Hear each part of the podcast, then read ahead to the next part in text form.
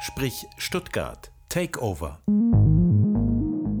Aufgezeichnet im Oktober 2023 im Kulturkiosk im Stuttgarter Züblin Parkhaus. Das hat sich damals dort ereignet. 14 Teilnehmerinnen und Teilnehmer des Qualifikationsprogramms Moderation haben dort pärchenweise ihren Abschlusspodcast moderiert. In diesem zweiten zwölfstündigen Podcast-Marathon haben sie ihr Können unter Beweis gestellt, um am Ende das Moderationszertifikat in den Händen zu halten. Ein Jahr lang haben sie sich ausbilden lassen am Institut für Moderation, kurz IMO, an der Hochschule der Medien in Stuttgart, zusammen mit dem Kooperationspartner SWR. Sprich Stuttgart, Takeover, jetzt. Freuen uns sehr. Schönen guten Morgen, Jessica. Hi Benny, genau. Wir sind hier heute im Kulturkiosk und bei uns ist Stefan Schwendner. Moin. Guten Morgen. Schön, dass Sie da sind. Wir sind die Ersten. Es ist verdammt früh, oder? Also für den Koch ist es verdammt früh. Von der Skala von 1 bis 10, wie sehr haben Sie heute Morgen den Wecker gehasst und gedacht, verdammt, warum habe ich zugesagt? ähm, ja, das ging schon die letzten Tage. Da dachte ich, warum mache ich das eigentlich hier? Ähm, ja, also insofern, der, der Frust hat, also das heißt, der Ehrgeiz so ein bisschen abgebaut und ähm, ist jetzt okay. Also wird morgen ein bisschen durch Regen mit dem Fahrrad hierher gefahren und dachte, ach, das ist doch wirklich auch mal eine andere ähm, Perspektive, in den Tag zu starten, bei Dunkelheit noch ähm, mit dem Fahrrad durchzuradeln. Normalerweise fahre ich ab ähm, 11 Uhr fahre ich los zur Arbeit oder halb elf, dass ich auf 11 oben bin. Insofern war das mal heute einfach was anderes. Aber und ganz gut. Nach so einer Fahrradfahrt am Morgen, da ist man ja auch frisch für den Tag, oder? So ist es, genau. Wir standen hier eben draußen, sind ja hier im Kulturkiosk. Mal ganz kurz dazu, das ist ja hier ein Parkhaus. Ja. Äh, ich finde es total äh, irre irgendwie, dass hinter uns gefühlt jetzt ein Auto und über uns ein Auto stehen könnte.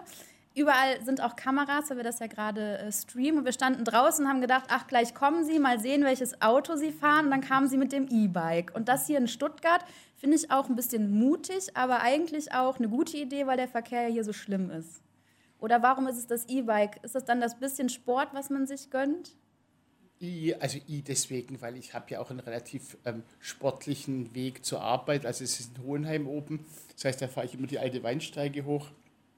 Für Stuttgarter wissen, dass das wirklich extrem ambitioniert ist. Früher habe ich das oft mit dem ähm, normalen Fahrrad gemacht und irgendwann dachte ich, nee, ich will jetzt wirklich jeden Tag auch zur Arbeit und abends wieder zurückfahren und muss ja auch dann meine elf, zwölf Stunden da ähm, noch wuppen. Und dann war der Entschluss eigentlich klar, dass ich ein E-Bike haben äh, muss und mir kaufen will. Und, aber ich finde es auch gar nicht so tatsächlich als Fahrradfahrer. Also faktisch ist es natürlich gefährlich, irgendwie durch die Stadt ein Fahrrad durchzufahren, zu meinem E-Bike. Ähm, aber wenn man dann so drauf sitzt, man hat ja schon das Gefühl, man hat es im Griff. Ähm, und es sind ja auch zwischenzeitlich, muss man auch sagen, mehr und mehr Fahrradwege. Also ich bin jetzt heute Morgen quasi komplett eine Fahrradstraße bin ich hergefahren. Also Tübinger Straße, ich komme aus Heslach, da ist auch, beginnt Fahrradstraße sozusagen. Also insofern, und mit Helm natürlich auf. Dass die, die Sicherheitsvorkehrungen sind auf getroffen. Auf jeden Fall. Ich, äh, Sie haben gerade gesagt, nach elf, zwölf Stunden Arbeit, also Sie haben gesagt, normalerweise starten Sie so mit um elf auf dem Fahrrad. Das heißt, Sie fahren dann auch nachts mit dem E-Bike noch nach Hause, so gegen genau. 24 Uhr. Das ist Ihre, Ihr täglich Brot. Genau, das ist mein täglich Brot. Und tatsächlich bei Wind und Wetter, also ich bin klamottenmäßig gut ausgestattet. Trotz dem Regen, dem, dem Glatteis jetzt weniger, also da muss ich sagen, da steige ich dann schon nochmal ins Auto, beziehungsweise nutzt dann auch die Bahn. Die Bahnverbindung ist auch okay. Also ich komme da auch mit der Bahn ganz gut hoch. Allerdings spät abends wird es dann schwierig, weil die letzte um 23, ich glaube 50 fährt. Und da ist man dann halt doch, da muss man 20 Minuten hinlaufen, da ist man halt dann doch limitiert abends und man weiß nie, wie so ein Abend verläuft. Und insofern ist dann das Auto doch dann die bessere Wahl. Jetzt sind wir zwar schon so schön ins Gespräch ja. eingestiegen, aber wir haben sie eigentlich gar nicht vorgestellt. Ja. Also für alle, die zuhören und keine Ahnung haben, vielleicht, wer sie sind, sollten wir das vielleicht noch kurz nachholen. Wollen wir mal ein paar Worte ja. zu Herrn Schwendner sagen. Also, Stefan Schwendner ist Sternekoch, seit äh, letztem Jahr Zwei-Sterne-Koch in Stuttgart hier, der einzige Zwei-Sterne-Koch in Stuttgart. Ja, genau. Und ähm, Sie haben vorher mal Außenhandelskaufmann ganz früher gelernt, hatten auch eine Historie mit einem Palmstübel, mit einem kleinen Kinderrestaurant, was Sie damals im Ausland, weil Sie Ihre Eltern in der Entwicklungshilfe mhm. gearbeitet haben, schon äh, als Kind eröffnet haben Mhm. und haben sich dann nach der Außenhandelskaufmann-Ausbildung aber auf die Sterneküche fokussiert. In der Ausbildung, dann zwei, drei Stationen bei anderen Sterneköchen hinterher. Und mittlerweile sind sie der Sternekoch hier in Stuttgart mit zwei Sternen. Wir begrüßen Sie ganz herzlich und freuen uns, dass Sie jetzt mit dem Fahrrad, jetzt haben wir es auch aufgelöst, hier morgen, heute Morgen hergeradelt sind. Und wir haben uns jetzt was überlegt, gleich mal so zum Anfang, um so ein bisschen schon in die Bereich Küche einzusteigen. Jessie, was haben wir mitgebracht? Wir haben so ein kleines Entweder-Oder-Spiel in Anführungszeichen vorbereitet äh, mit so kurzen Stichwörtern, wo Sie sich dann dafür entscheiden können, äh, was Ihnen lieber ist oder, naja, mal gucken, was Ihnen lieber ist. Kennen, kennen Sie das? Entweder oder Spiel. Das ist so. Also ich- ja. Ja, ja, ich, ich kenne das von anderen Formaten.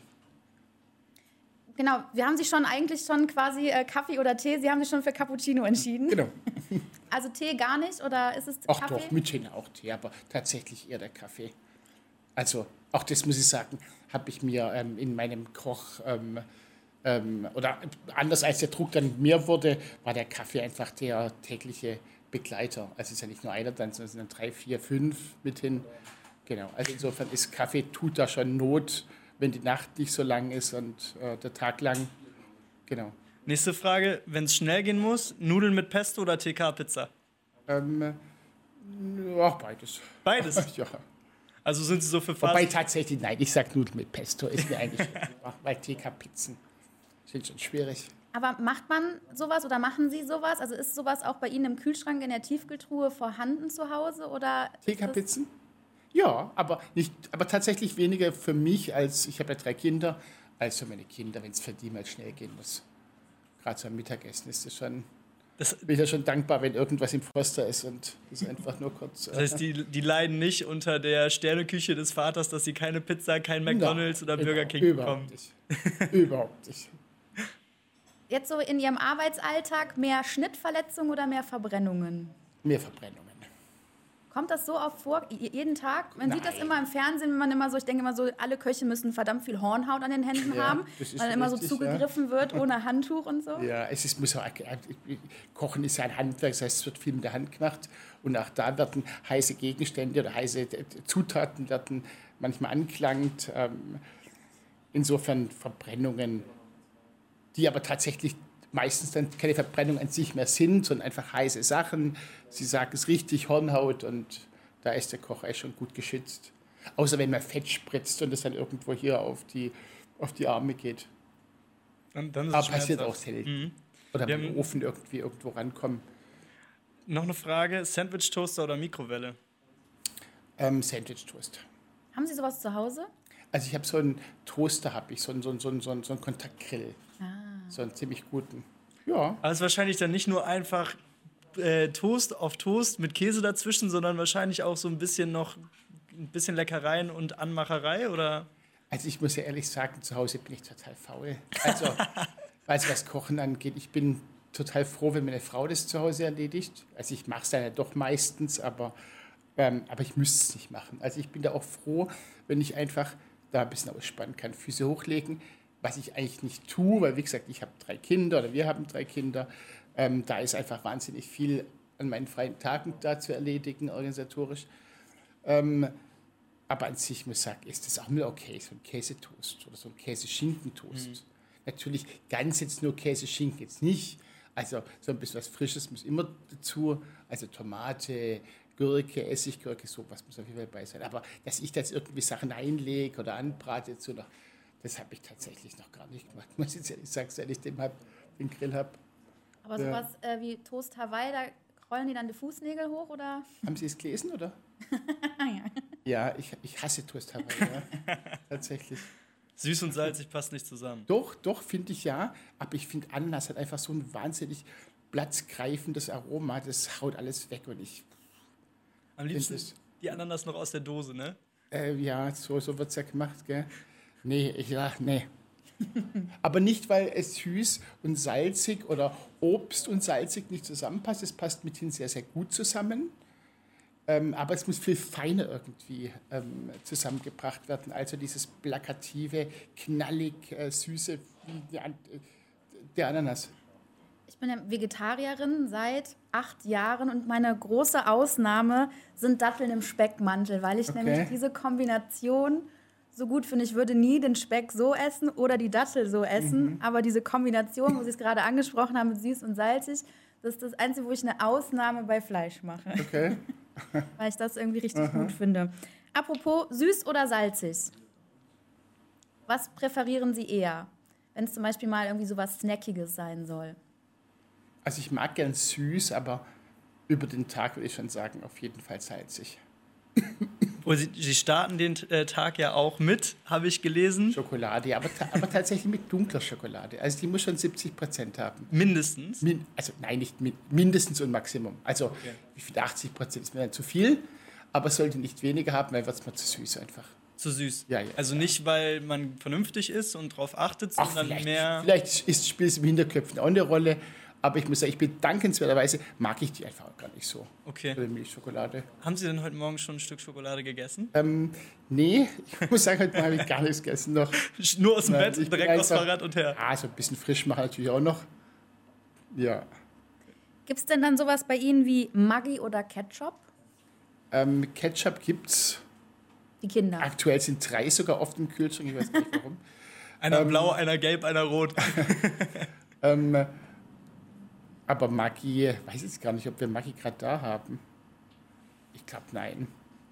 Aber ich würde es jetzt nicht ausschließen, muss ich ehrlich sagen, dass Maggi irgendwo rumliegt. Aber nicht, weil wir das jetzt wirklich äh, wie wild verwenden. Das liegt auch daran, dass meine Schwiegermutter einmal die Woche kommt, um sozusagen den Kinderdienst ähm, zu ähm, managen. Und die kocht da viel mit so Sachen. Also insofern Mag schon sein, dass es irgendwo da ist. Ja. Das heißt, damit sind Sie dann auch aufgewachsen?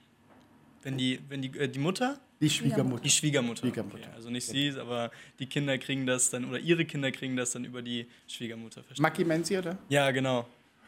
Ja. Wenn es verwendet wird. Ja, also, ja, also wie gesagt, unsere Kinder, behaupte ich, werden kulinarisch völlig normal groß. Also die müssen da nicht irgendwie den ganzen Tag Hummer essen oder kriegen da Kaviardosen schon zum Frühstück, so läuft es bei uns nicht. Da wird gelacht im ganzen Raum. Man muss nämlich wissen, wir sitzen hier nicht alleine, hier sind noch zehn andere Köpfe. Und man stellt sich das anders vor. Ich selber bin Kind einer Ökotrophologin und bei mir hat sich das sehr wohl in meiner Erziehung immer wieder durchgesetzt. Deswegen dachten wir in der.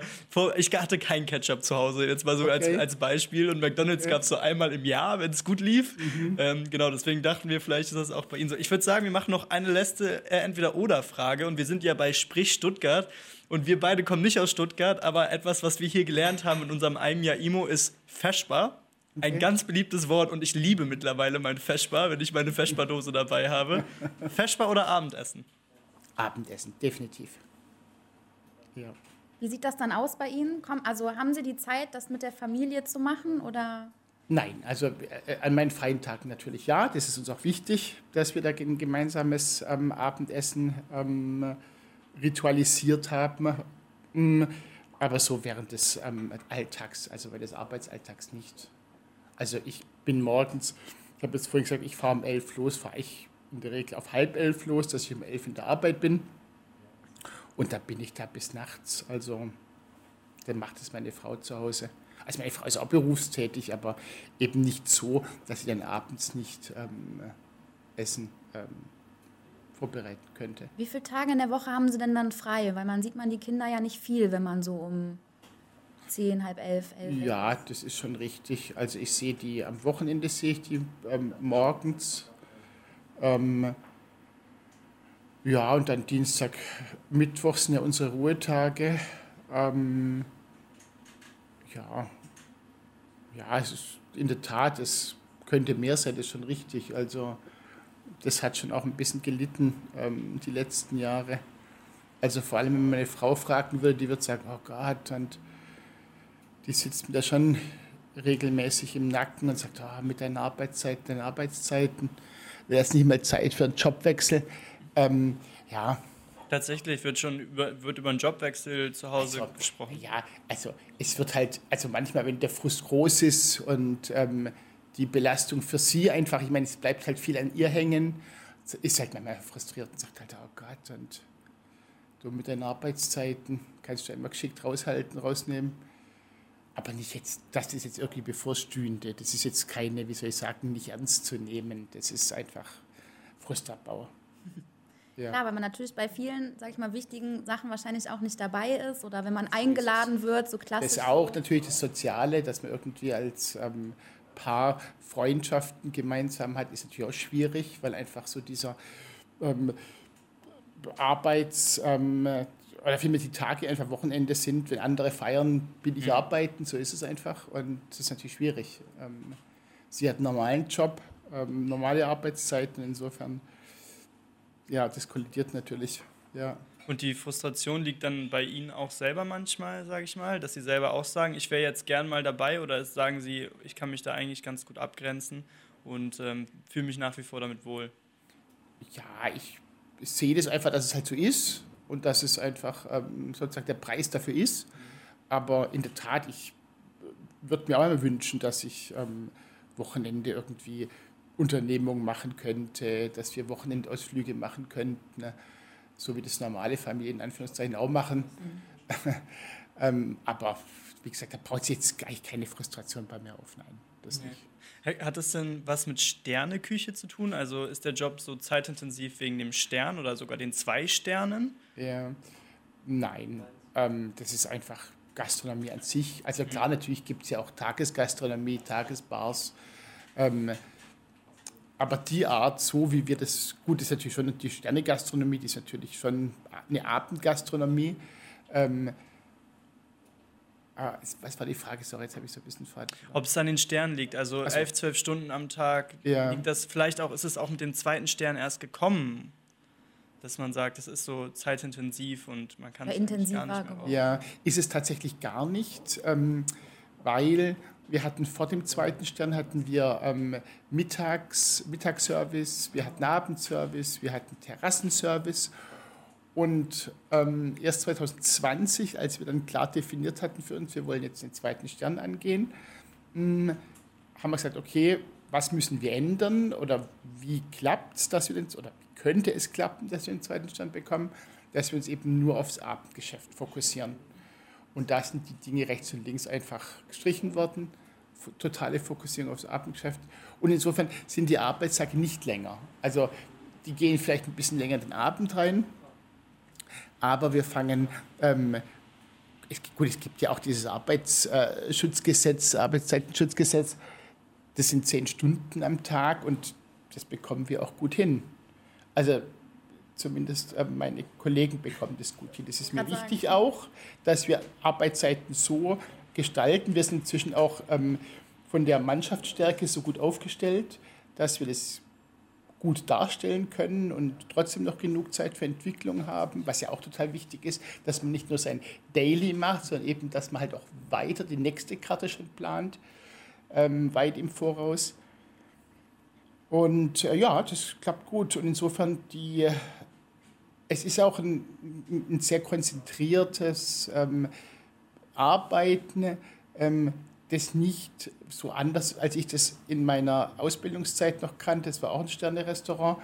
Aber da wurde noch richtig Grand in der Küche. Da war richtig Stress. Da war Gott. Ähm, es lag aber auch daran, dass man damals einfach noch große Karten hatte. Das heißt, man hat à la carte gehabt, dann man hat Menü gehabt, hat dann noch mehr Menü gehabt. Also es war wahnsinnig viel Angebot, musste alles vorrätig halten hat dann, weiß nicht, auf dem Entremetier, der Beilagenposten, türmten sich die Sauteuse mit unterschiedlichsten Sachen. Also es war einfach Stress pur. Es war richtig körperlich einfach. Es war Schwitzen, es war Rennen, es war... Das und das ist heute nicht mehr. Also heute ist einfach präzises, wahnsinnig präzises Arbeiten, millimetergenaues Arbeiten. Und das wäre nicht möglich unter diesen Stressbedingungen. Wenn Rennen, wenn deswegen ist es wirklich ein Teller für Teller anrichten und ähm, da kommt keiner mehr ins Rennen, keiner ins Schwitzen. Obwohl das für mich genau auch diese Klischees sind, die man so ein bisschen hat. Man, der, der Ton ist rau, man wird schon mal angeblafft, weil man keine Zeit hat, nett zueinander zu sein, in Anführungszeichen, sage ich einfach mal. Und dann äh, yeah. ist es viel, viel, viel Schweiß und yeah. eben lange Arbeitstage und lange Arbeitsstunden. Yeah. Und dann wird sich vielleicht auch mal nicht ans äh, Arbeitsschutzgesetz gehalten, gerade in der Ausbildung. Und da haben sie das ja auch direkt äh, in einem Sterne-Restaurant gemacht, in den Schweizer Stuben. Genau. Da habe ich auch zwei Sterne ziemlich mhm. lange äh, mhm. gehalten. Mhm. Und äh, da haben zig andere Sterneköche auch ihre Ausbildung gemacht. War das in der Ausbildung? Da haben sie gesagt, es war sehr es war anders. Körperlich ist es dann von der Zeit her, dass es anders war oder weil die, die nur diese andere Küche hatten, in Anführungszeichen? Ja, es war von der Zeit anders. Also heute ist ja, man hat ja schon da viel, auch im Sinn des Gastes, muss ich sagen, hat man da viel gemacht. Ähm, dass es heute in der Regel auch nur noch ein bis zwei Menüs gibt. Es gibt keine à la carte Gerichte mehr ähm, in Sterne, oder es gibt schon noch ein paar, die das haben, aber das sind wirklich Dinosaurier. ähm, und man muss natürlich auch für seine Mitarbeiter was tun. Das heißt, so wie man Mitarbeiter früher ähm, schinden konnte, die dankbar waren, dass sie da arbeiten durften in diesen tollen Restaurants, so ist es natürlich heute nicht mehr. Also heute muss der Arbeitgeber dankbar sein, dass er gute Leute findet auf dem Markt. Und denen natürlich auch was anbieten, wenn man sie denn hat, dass sie auch bleiben. Wie kam es denn, Sie haben gesagt, Sie haben das so gelernt in der Sterneküche oder so kennengelernt ist man da nicht als, ich glaube, Sie waren 24, 25, als Sie die Ausbildung angefangen haben? Genau, ich war schon ein bisschen, ja, ja. Ja, mhm. ist das nicht an, erstmal abschreckend, gerade wenn man aus dem Außenhandelskaufmannsberuf kommt, Büroarbeitszeiten 9 ja. to 5 ja. und dann geht man in eine Sterneküche und wird plötzlich angeblafft. Ja, also ich sage mal so, ich, die, die, Arbeitszeiten, das äh, trug ich ja schon lange mit mir rum. Also ich wollte eigentlich großen Außenhandelskaufmann, wollte ich ja nie werden. Da, ähm, kam ich wie die Jungfrau zum Kind irgendwie dazu. Ich, musste irgendwas tun und dann war es halt dieser fürchterliche große Auslandskaufmann für mich. Ähm, und ich wollte schon immer Koch werden. Aber es war damals halt, als ich 16, 17 war, ich bin nach der 10 vom Gymnasium ähm, runtergegangen, weil ich zweimal die 10 durchgeflogen bin. Ähm, habe dann auch Realschule nachgeholt, habe das Abitur nachgeholt. Ähm, aber zwischenzeitlich dann eben auch noch ähm, diese großen Außenhandelskaufmannsausbildung gemacht, also direkt nach dem Gymnasium eben. Ähm, und ähm, war dann, Gott, ich bin schon ein bisschen abgekommen. Hey, hey. Sorry. Alles gut, Alles gut. wir brauchen ein Stück Schokolade, glaube ich. Ne? Der Kaffee erreicht. Danke. Okay. Brauchen Sie noch einen? Immer kurz, immer kurz die Frage. Ich, ich wollte irgendwas, auf irgendwas wollte ich noch raus. Ja, ich, dieser, dieser raue Ton. Also Sie Ach haben so, gerade erzählt, Sie wollten ja eh genau. in die Küche. Ja. Ähm, genau, der raue Ton, das war damals, ähm, also ich weiß die Arbeitszeiten noch, wir haben da zum Teil, ging es um sechs Uhr im Frühstücksservice, ging es los. Und dann irgendwann nachts ist man dann halt da rausgegangen. Es hieß zwar, ihr macht dann auch Pause, wenn ihr Frühstücksdienst habt, aber ja, ja, der Alltag war halt die Regel, äh, war es halt in der Regel nicht möglich, weil einfach zu viel zu tun war und ja. Und dann halt auch der Ton, ich meine, das ist schon richtig. Man kommt da rein und, ah, das war die Frage, genau, ob Sie meinten, dass dieser Ton doch etwas äh, irritierend war. Und so war es auch. Also ich kam da rein in die Küche und dachte, Gott, furchtbar. Und da will jetzt drei Jahre sein, ja, das ist ja gruselig.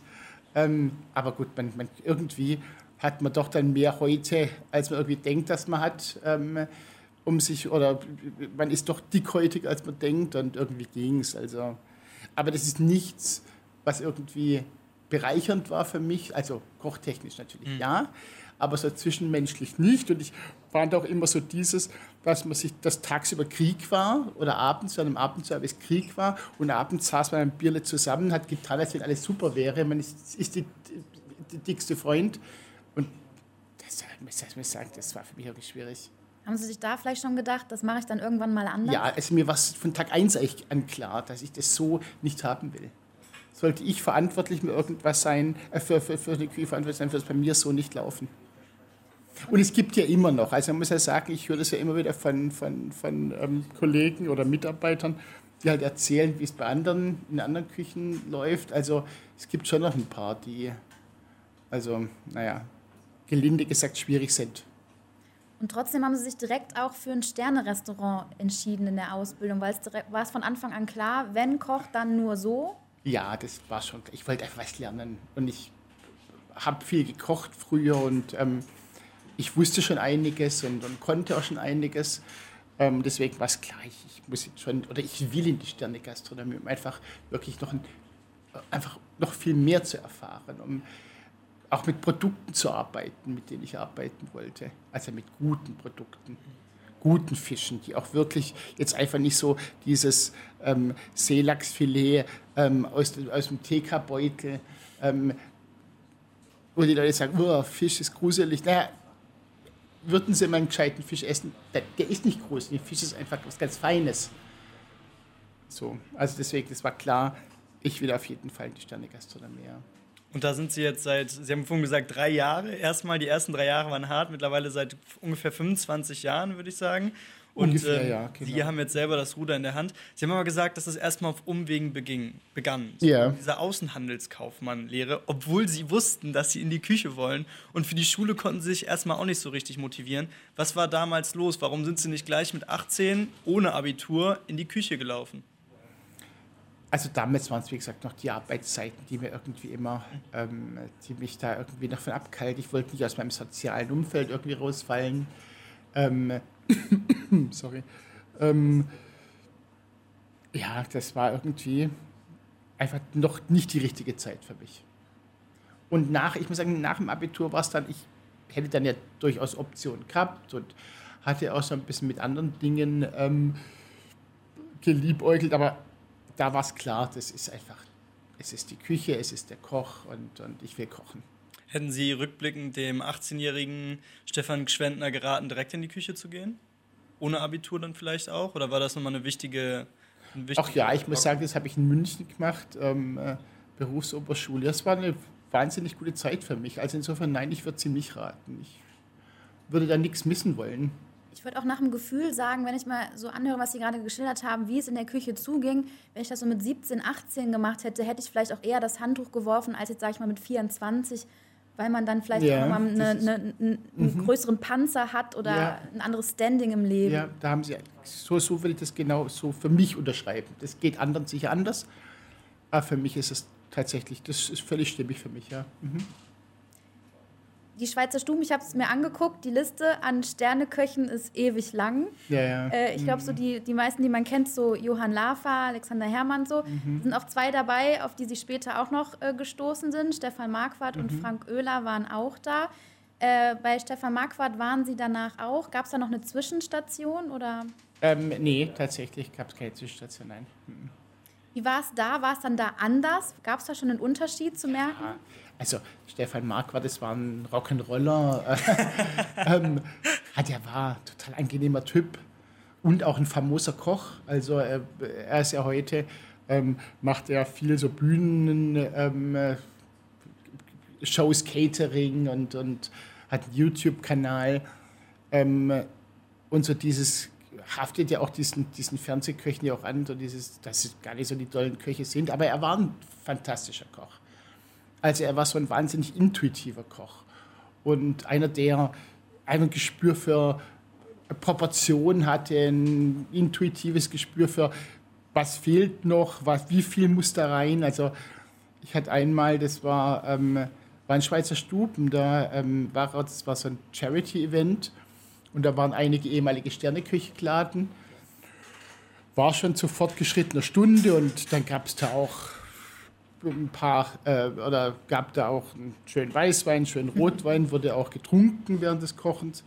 Und ähm, insofern, er war dann nicht mehr ganz so trittfest, aber das, was er. Rock'n'Roll. Was er, genau, Rock'n'Roll. Aber das, was, und, und, und umso erstaunlicher oder faszinierender war es für mich, dass er so einen großen Topf, das war so ein Linsen-Kalbskopf-Ragout, also ein Riesentopf Linsen-Kalbskopf-Ragout, hat er probiert, ne, nimmt das Salz, schmeißt rein, verrührt, probiert und ich habe danach, es war super. Und ich dachte, wow, ich meine, so ein Topf, eine Salzmenge, die passt, das ist faszinierend. Das Machen hat mich schon auch so? Einfach so mit der Hand Nein, in den Salztopf also, und. Ich muss sagen, ich halte es jetzt eher so, dass ich mich daran taste. Also das wäre mir doch zu, äh, das wäre mir doch zu grob. Und das ist auch, ich muss sagen, da bin ich vielleicht auch gar nicht so begabt drin, dass ich das ähm, in dieser Art jetzt abschätzen könnte. Was ich taste mich daran. Eben auch alles Namen von Köchen, die auch im Fernsehen sind oder waren. Genau. Und ist das sowas, wo man denkt, zum einen so, ich habe auch gestern Abend im Hotelzimmer gelegen und dann habe ich geguckt, dann war Frank Rosin, der wieder irgendeinem Restaurant auf die Beine hilft, wo der Koch gefühlt aber eigentlich gar nicht kochen kann und er dann versucht, schnell so, ich zeige dir mal zwei Gerichte und dann läuft es schon.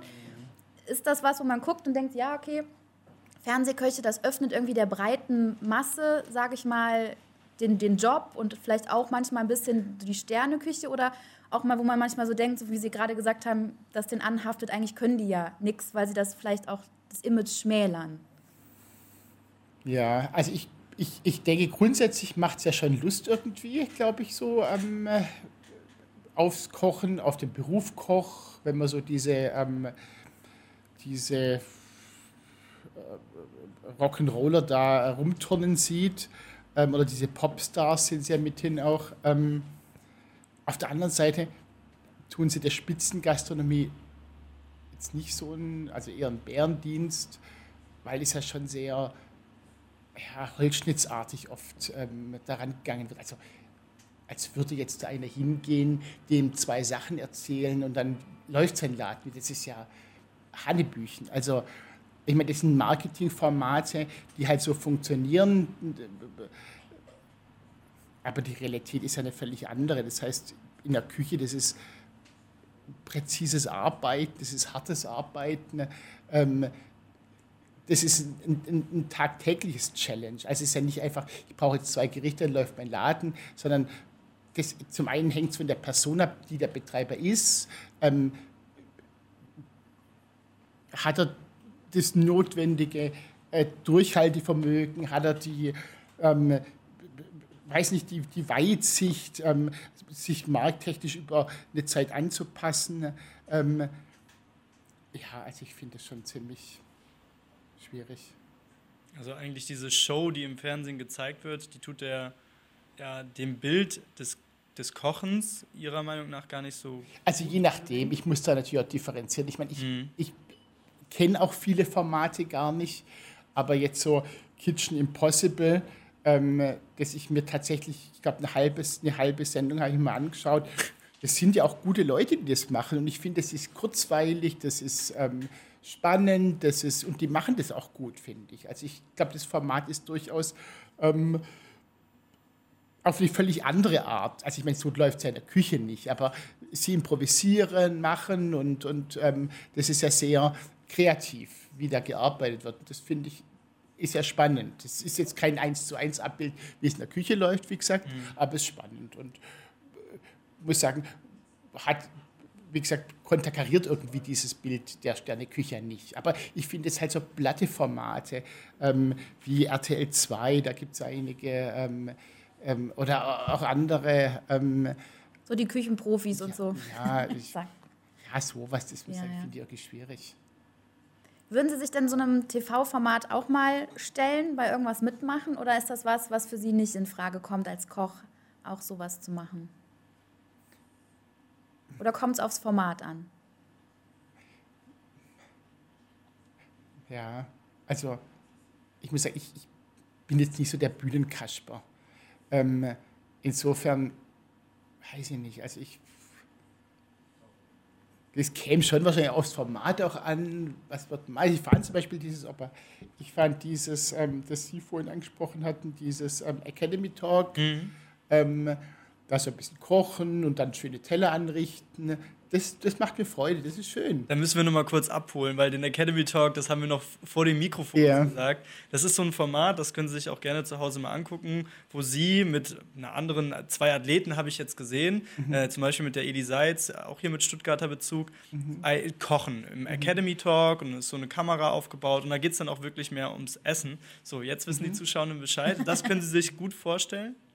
Ähm, ja, das hat mir Spaß gemacht. Also hier und da könnte ich mir das vorstellen. Aber wichtig ist, ich verstehe, dass bei Ihnen immer so das Essen im Fokus steht. Ne? Es darf Ganz nicht genau. die Show im Fokus stehen, sondern genau. es muss das Essen im Wirklich, Fokus stehen. Wirklich, das Essen muss im Fokus stehen. Und ich habe mir vor Jahren, habe ich, ähm, hab ich mich auf Instagram angemeldet und wollte es auch tatsächlich nur, also ich bediene das seit Urzeiten nicht mehr, ähm, hier und da mal irgendwie Story, die ich teile ähm, von Kolleginnen, ähm, aber es, da ging es mir auch nur darum, also um zum einen um Essen-Content zu teilen, aber eben auch, um da halt zu sehen, was machen die Kollegen.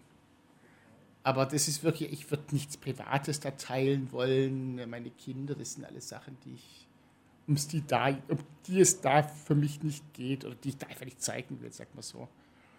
Und so wäre es auch, wenn ich jetzt irgendwas machen würde, da müsste es einfach um ein gutes Gericht gehen. Mhm. Es dürfte nicht irgendwie irgendwas sein, es müsste einfach ein gutes Gericht sein. Es müssten gute Produkte sein. Also es müsste schon irgendwas mit dem zu tun haben, für das ich stehe, das, was ich mache. Okay, verstehe. Ja. Ich habe gerade gesehen, Sie würden gerne mal einen Schluck Kaffee trinken. Wir nehmen die so. Ähm, ja, tatsächlich, ich sitze manchmal an und dann ziehe wir zurück. Ja, ja. Und wir sind jetzt Und wir quasseln Sie tot, genau. Ja, ich habe es ja eben schon mal kurz erwähnt. Wir sind im Kulturkiosk. Äh, zwischendurch hört man auch ein paar Leute äh, flüstern und im Hintergrund und auch uns wurde gesagt, wenn jemand auf die Toilette geht, dann kann man das auch hören, die Toilettenspülung, weil es ist hier recht äh, klein und hier sind einige ähm, Tontechniker und so weiter. Man kann auch zugucken. Um die Uhrzeit sitzt noch niemand draußen. Eine Person, Jessica, die du da gerade unterschlägst. Ja, die aber auch zum Team gehört. Ja. Wir sind äh, außerdem hier während einer Kunstausstellung. Wir haben hier das Selbstbild, heißt es, glaube ich, ist der richtige Name, von Lilly Ur äh, Urbart. Mind Your Business, wo hier mal ein paar Gemälde hängen und wo man sich auch ganz gut zwischendurch mal inspirieren lassen kann. Ähm, und Selbstbild ist ja auch ein Thema, was mit Küche oder was so manchmal vielleicht, wenn man sich dieses Bild anguckt, Sie haben es gerade gesagt, Social Media, dieses sich zeigen, Show, das trifft ja zum einen auf die Küche zu oder mhm. für die, die es wollen. Die haben ganz klar gesagt, ihr Ding ist es nicht. Und zum Teil ja aber auch auf die Leute, die dann in so einem Restaurant essen gehen. Yeah. Die machen dann auch sicherlich Bilder. Ich muss sagen, ich bin jetzt nicht so das klassische Sterneküche-Klientel. Insofern weiß ich es gar nicht. Ja, wir haben uns die Preise angeguckt. Vielleicht lag es auch daran. Was haben Sie angeguckt? Wir haben uns die Preise bei Ihnen angeguckt. Vielleicht lag es auch daran. Ach so, na ja. Aber ich meine... Das ist auch wieder nicht. Inwiefern sind denn auch viele so, sage ich mal, Leute bei Ihnen, die zum Essen kommen, aber gar ja. nicht unbedingt des Essens willen, sondern der Chic wegen, sage ich mal? Ja, ich glaube wenig tatsächlich. Ähm, also ja, es sind schon viele. Oder klar, es gibt Geschäftsessen auch, die wir haben. Kann man nicht einschätzen, ob die da, also in der Regel suchen die ja schon einen Rahmen, der halt auch entsprechend äh, für ähm, den, den sie da jetzt zum Essen ausführen, passt. Und wir haben ja oben das Schloss und das ist natürlich auch ein schönes Ambiente, ein schöner Rahmen. Ähm, aber es ist schon so, dass die allermeisten dahin kommen, wissend, dass sie da gutes Essen erwartet und sich auch mit dem guten Essen auseinandersetzen. Mhm. Also das ist schon unsere Beobachtung, dass es da wenig gibt, ja. dahin kommen. Wegen was meinst du jetzt? Wegen Bilder machen und ja, ich meine, so ich, ich sehe das häufig in so Restaurants, die sehr schön aussehen, wo das Essen auch sehr schön aussieht, okay. manchmal aber gar nicht unbedingt so gut schmeckt und je nachdem, das, das sage ich jetzt überhaupt nicht oder? über die Speisemeisterei, ganz im Gegenteil, das würde ich mir gar nicht anmaßen. Aber ich meine, es gibt ja auch Leute, die das dann machen, vielleicht, um mal bei ihnen gegessen zu haben yeah. oder um mal in ein Zwei-Sterne-Restaurant zu gehen und die das Essen dann aber gar nicht schätzen. Und sie machen das mhm. Ganze ja nur wegen dem Essen und der guten Kost. Und inwiefern sich vielleicht das dann auch manchmal so ein bisschen wehtut, sage yeah. ich mal, was zu sehen. Ja. Also ich muss sagen, das, was schwierig ist, ist, wenn Menschen die es nicht mögen. Je, also wir bieten ja, wir sind ja ein Konzeptrestaurant, das heißt, wir bieten ein Menü an, ähm, in der Hoffnung, dass dieses Menü zum einen so gegessen wird, wie wir es anbieten, weil wir brauchen lange, bis ein Gericht auf die Karte kommt, bis ein Gericht so auf dem Teller ist, wie es der Gast bekommt, also in der Vorbereitung, in der Entwicklung. Ähm, und dann wenn dann Gäste sagen, sie mögen dies nicht, sie mögen jenes nicht, und dann müssen wir fünf, sechs Sachen, für die müssen wir uns eine Alternative überlegen. Ist schwierig. Ist auch bei Vegetariern so, wenn ich jetzt komme? Oder ja, dann bei, auch schon mal kurz ge... Nee, also, also das Ding ist, manche Sachen bieten wir gar nicht an. Also zum Beispiel vegan bieten wir nicht mehr an. Wir sagen, das können wir nicht bedienen, das können wir auf diesem Niveau nicht ähm, äh, auch noch ähm, äh, vorrätig halten. Ähm, weil die Gerichte, wie gesagt, die, die haben einen langen Vorlauf und vegetarisch bieten wir an. Also das haben wir sozusagen in der Hinterhand. Wir, wir bieten es nicht offensiv an, weil unser Konzept ist dieses Fleischfischmenü. Hm. Aber wir haben es da. Und äh, nach, also, aber ist impliziert eine Voranmeldung eines, wenn denn Vegetarier ähm, kommen. Hm. Jetzt haben wir eben so einen, der dann fünf, sechs Sachen, das mag er nicht und dann müssen wir da Alternativen suchen und ich muss sagen, es ist mir ein Graus, weil ich weiß einfach, dass das Gericht nicht mehr das ist, wie wir es angedacht haben. Das heißt, wir verändern damit und schwächen das Gericht. Und so würde ich will ich es nicht rausgeben oder würde ich es ungern oder will ich es eigentlich nicht rausgeben.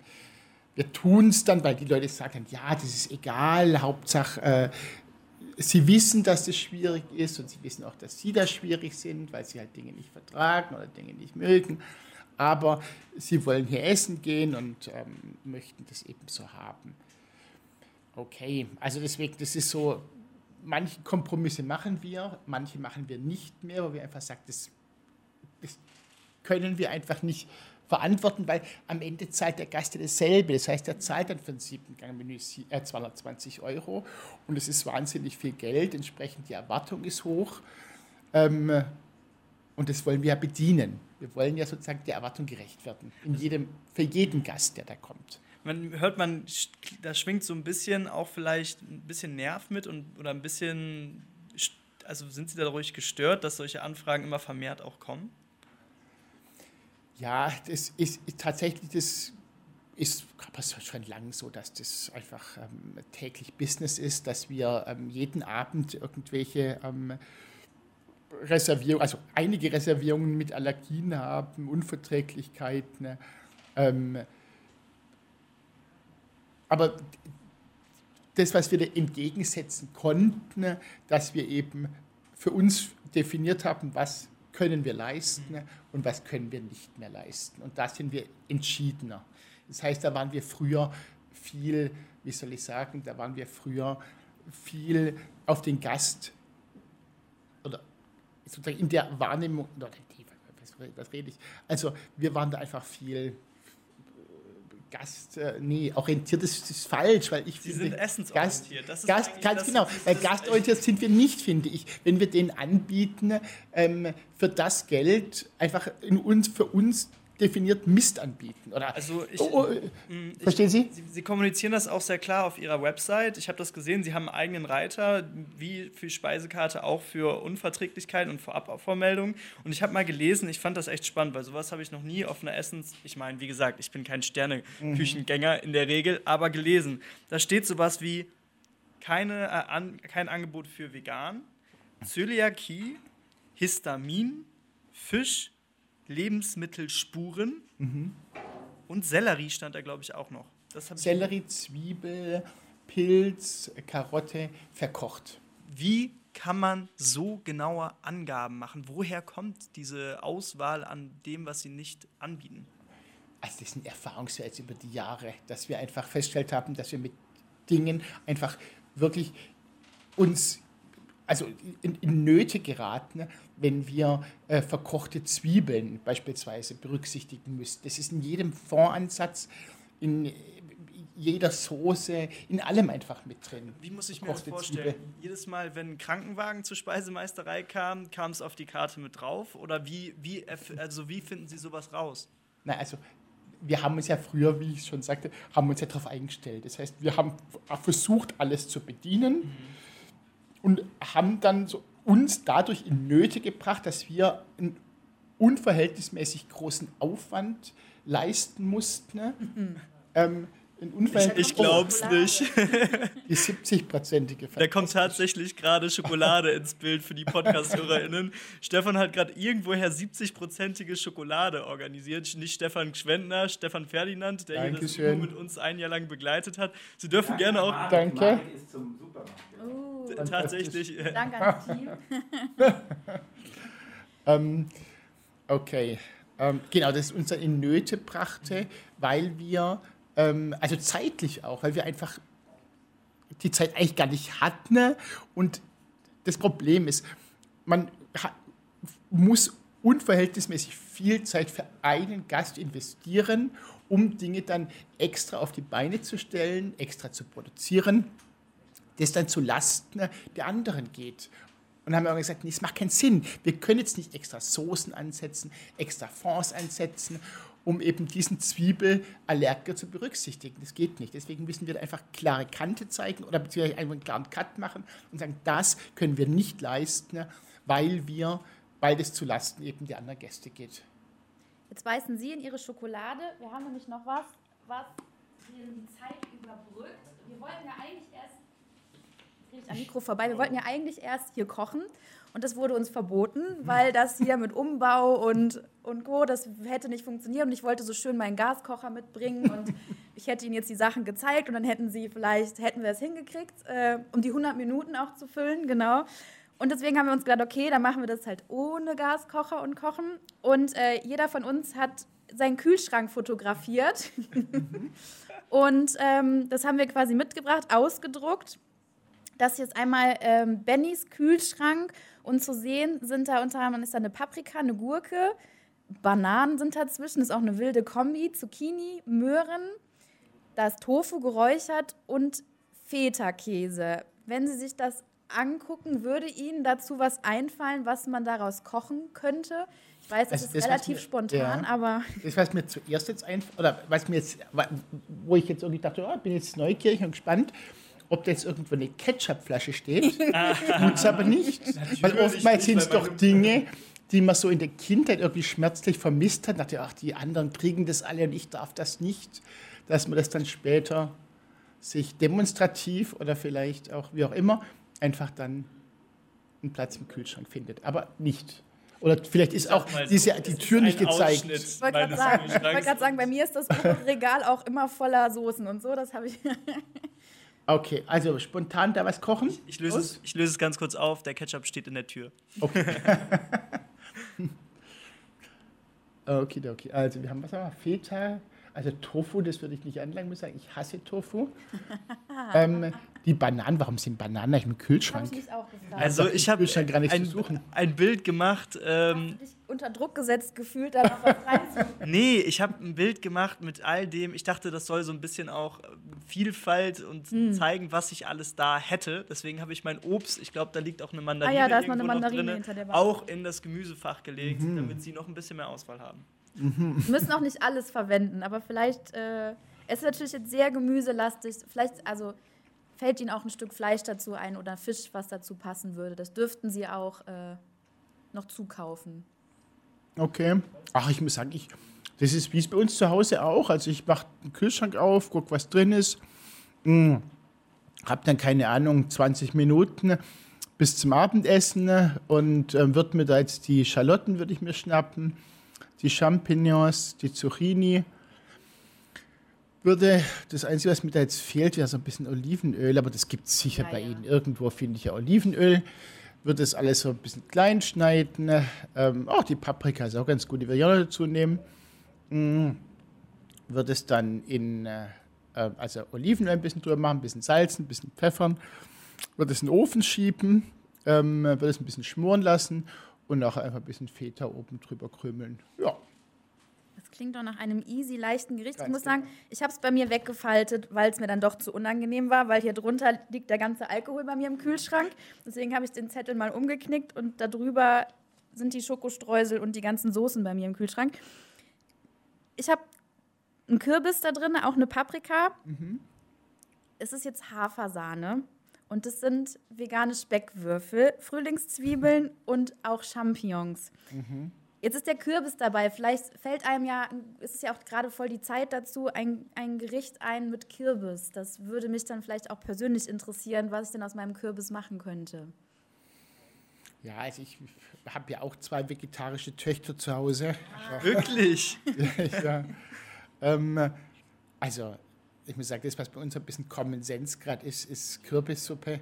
Ich würde einfach eine Kürbissuppe machen. Und? Ähm, ja, also ich habe jetzt auch, weiß gar nicht, ähm, letzte Woche habe ich so Kürbis, aber Karotten gibt es jetzt gar nicht, ist ja auch egal. Na. So Kürbis geraspelt, Karotten geraspelt, ähm, ein bisschen Koriander reingekackt mit ein bisschen ah, Frühlingszwiebeln, mhm. hatte ich auch reingemacht, genau, ein bisschen Schalotten und da einfach da so, so ähm, die Bratlinge da rausgebraten mit so einem Kräuterquark. Äh, der Pör war ganz lecker. Und Ihre Töchter zwei sind Vegetarierinnen. Wie passt das zusammen? Bei Ihnen im Restaurant gibt es ja. Wenn man meinen Tofu nicht mal anfassen ja. möchte, würde ich dazu sagen. Wobei meine Töchter mögen auch kein Tofu. Ah. das, ähm, ja, ähm, im Restaurant? Ja, im Restaurant, genau. Also im Restaurant bieten, also wie gesagt, wir bieten ja vegetarisch an. Im Restaurant auch, wenn meine Tochter, also meine Große ist jetzt zwischenzeitlich vegetarisch, die Kleine die Mittlere, die ist es seit ähm, eineinhalb Jahren. Und wenn sie dann zu mir ins Restaurant ähm, kommen, dann ähm, hat sie, das habe ich bei Ihnen auch gesehen, nee, Speck hatten Sie da, mhm. gell, vegetarischen ja. Speck. Aber da gibt es ja von Valet diese Schnitzel und ähm, die hat sie dann mitgebracht. Dann habe ich ihr, ähm, da gab es halt Pommes für sie mit Ketchup und Mayo und ähm, dieses Valet-Schnitzel. Dann geht es dann doch so ja, einfach. Doch, ja. Genau. Äh, kommen wir zurück zu den, das war jetzt eher Hausmannskost mhm. oder die schnelle Küche für zu Hause. Nochmal zurück zu den zwei Sternen, weil ich das unglaublich äh, spannend finde. Dieses Prozedere auch. Mhm. Wenn dann, ich, wie kann ich mir das vorstellen? Gibt es dann einen Zeitraum, wo man weiß, heute klingelt das Telefon, die rufen an und sagen uns Bescheid, es sind ein oder zwei Sterne oder wie, wie erfährt man das und wie funktioniert das? Ähm, also 2022, es war im März, ähm, 9. März, da war die, die, die, die Verleihung und ähm, ich wusste auch nicht genau, wie das läuft. Also ich habe schon gehofft, dass das wird dieses Jahr, also das ist was, was, das, was 2022 schaffen im zweiten Stern. Und ich habe von Kollegen gehört, die angerufen wurden zwei Wochen vorher, um da eingeladen zu werden zu dieser ähm, Verleihungsfeier. Und, ähm, aber zwei Wochen vorher kam kein Anruf. Dachte, ja, scheiße, oh, kommt nichts, kommt nichts. Und ähm, ich war dann Skifahren.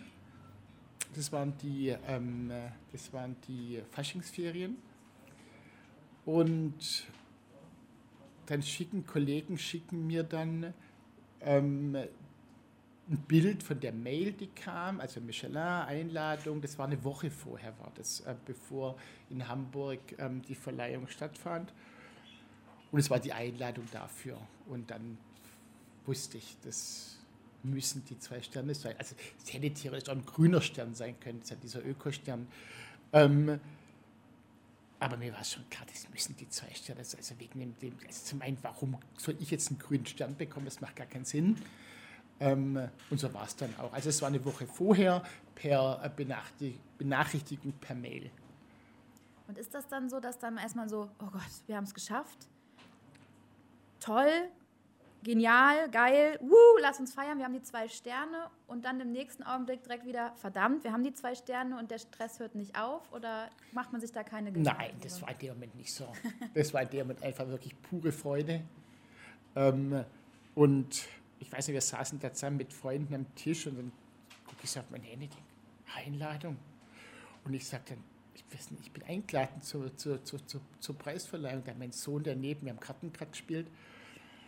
Und er ist dann hochgekippt und runter und hoch und runter. Also er wusste, dass das ein Riesending für mich ist und hat sich in dem Moment, ähm, also sozusagen, er konnte seiner Freude mehr Ausdruck verleihen als ich Moment. Ich war einfach so, dass man so, boah, zwei Sterne das musste ich zuerst nur irgendwie fassen, dass das ähm, jetzt tatsächlich auch wird.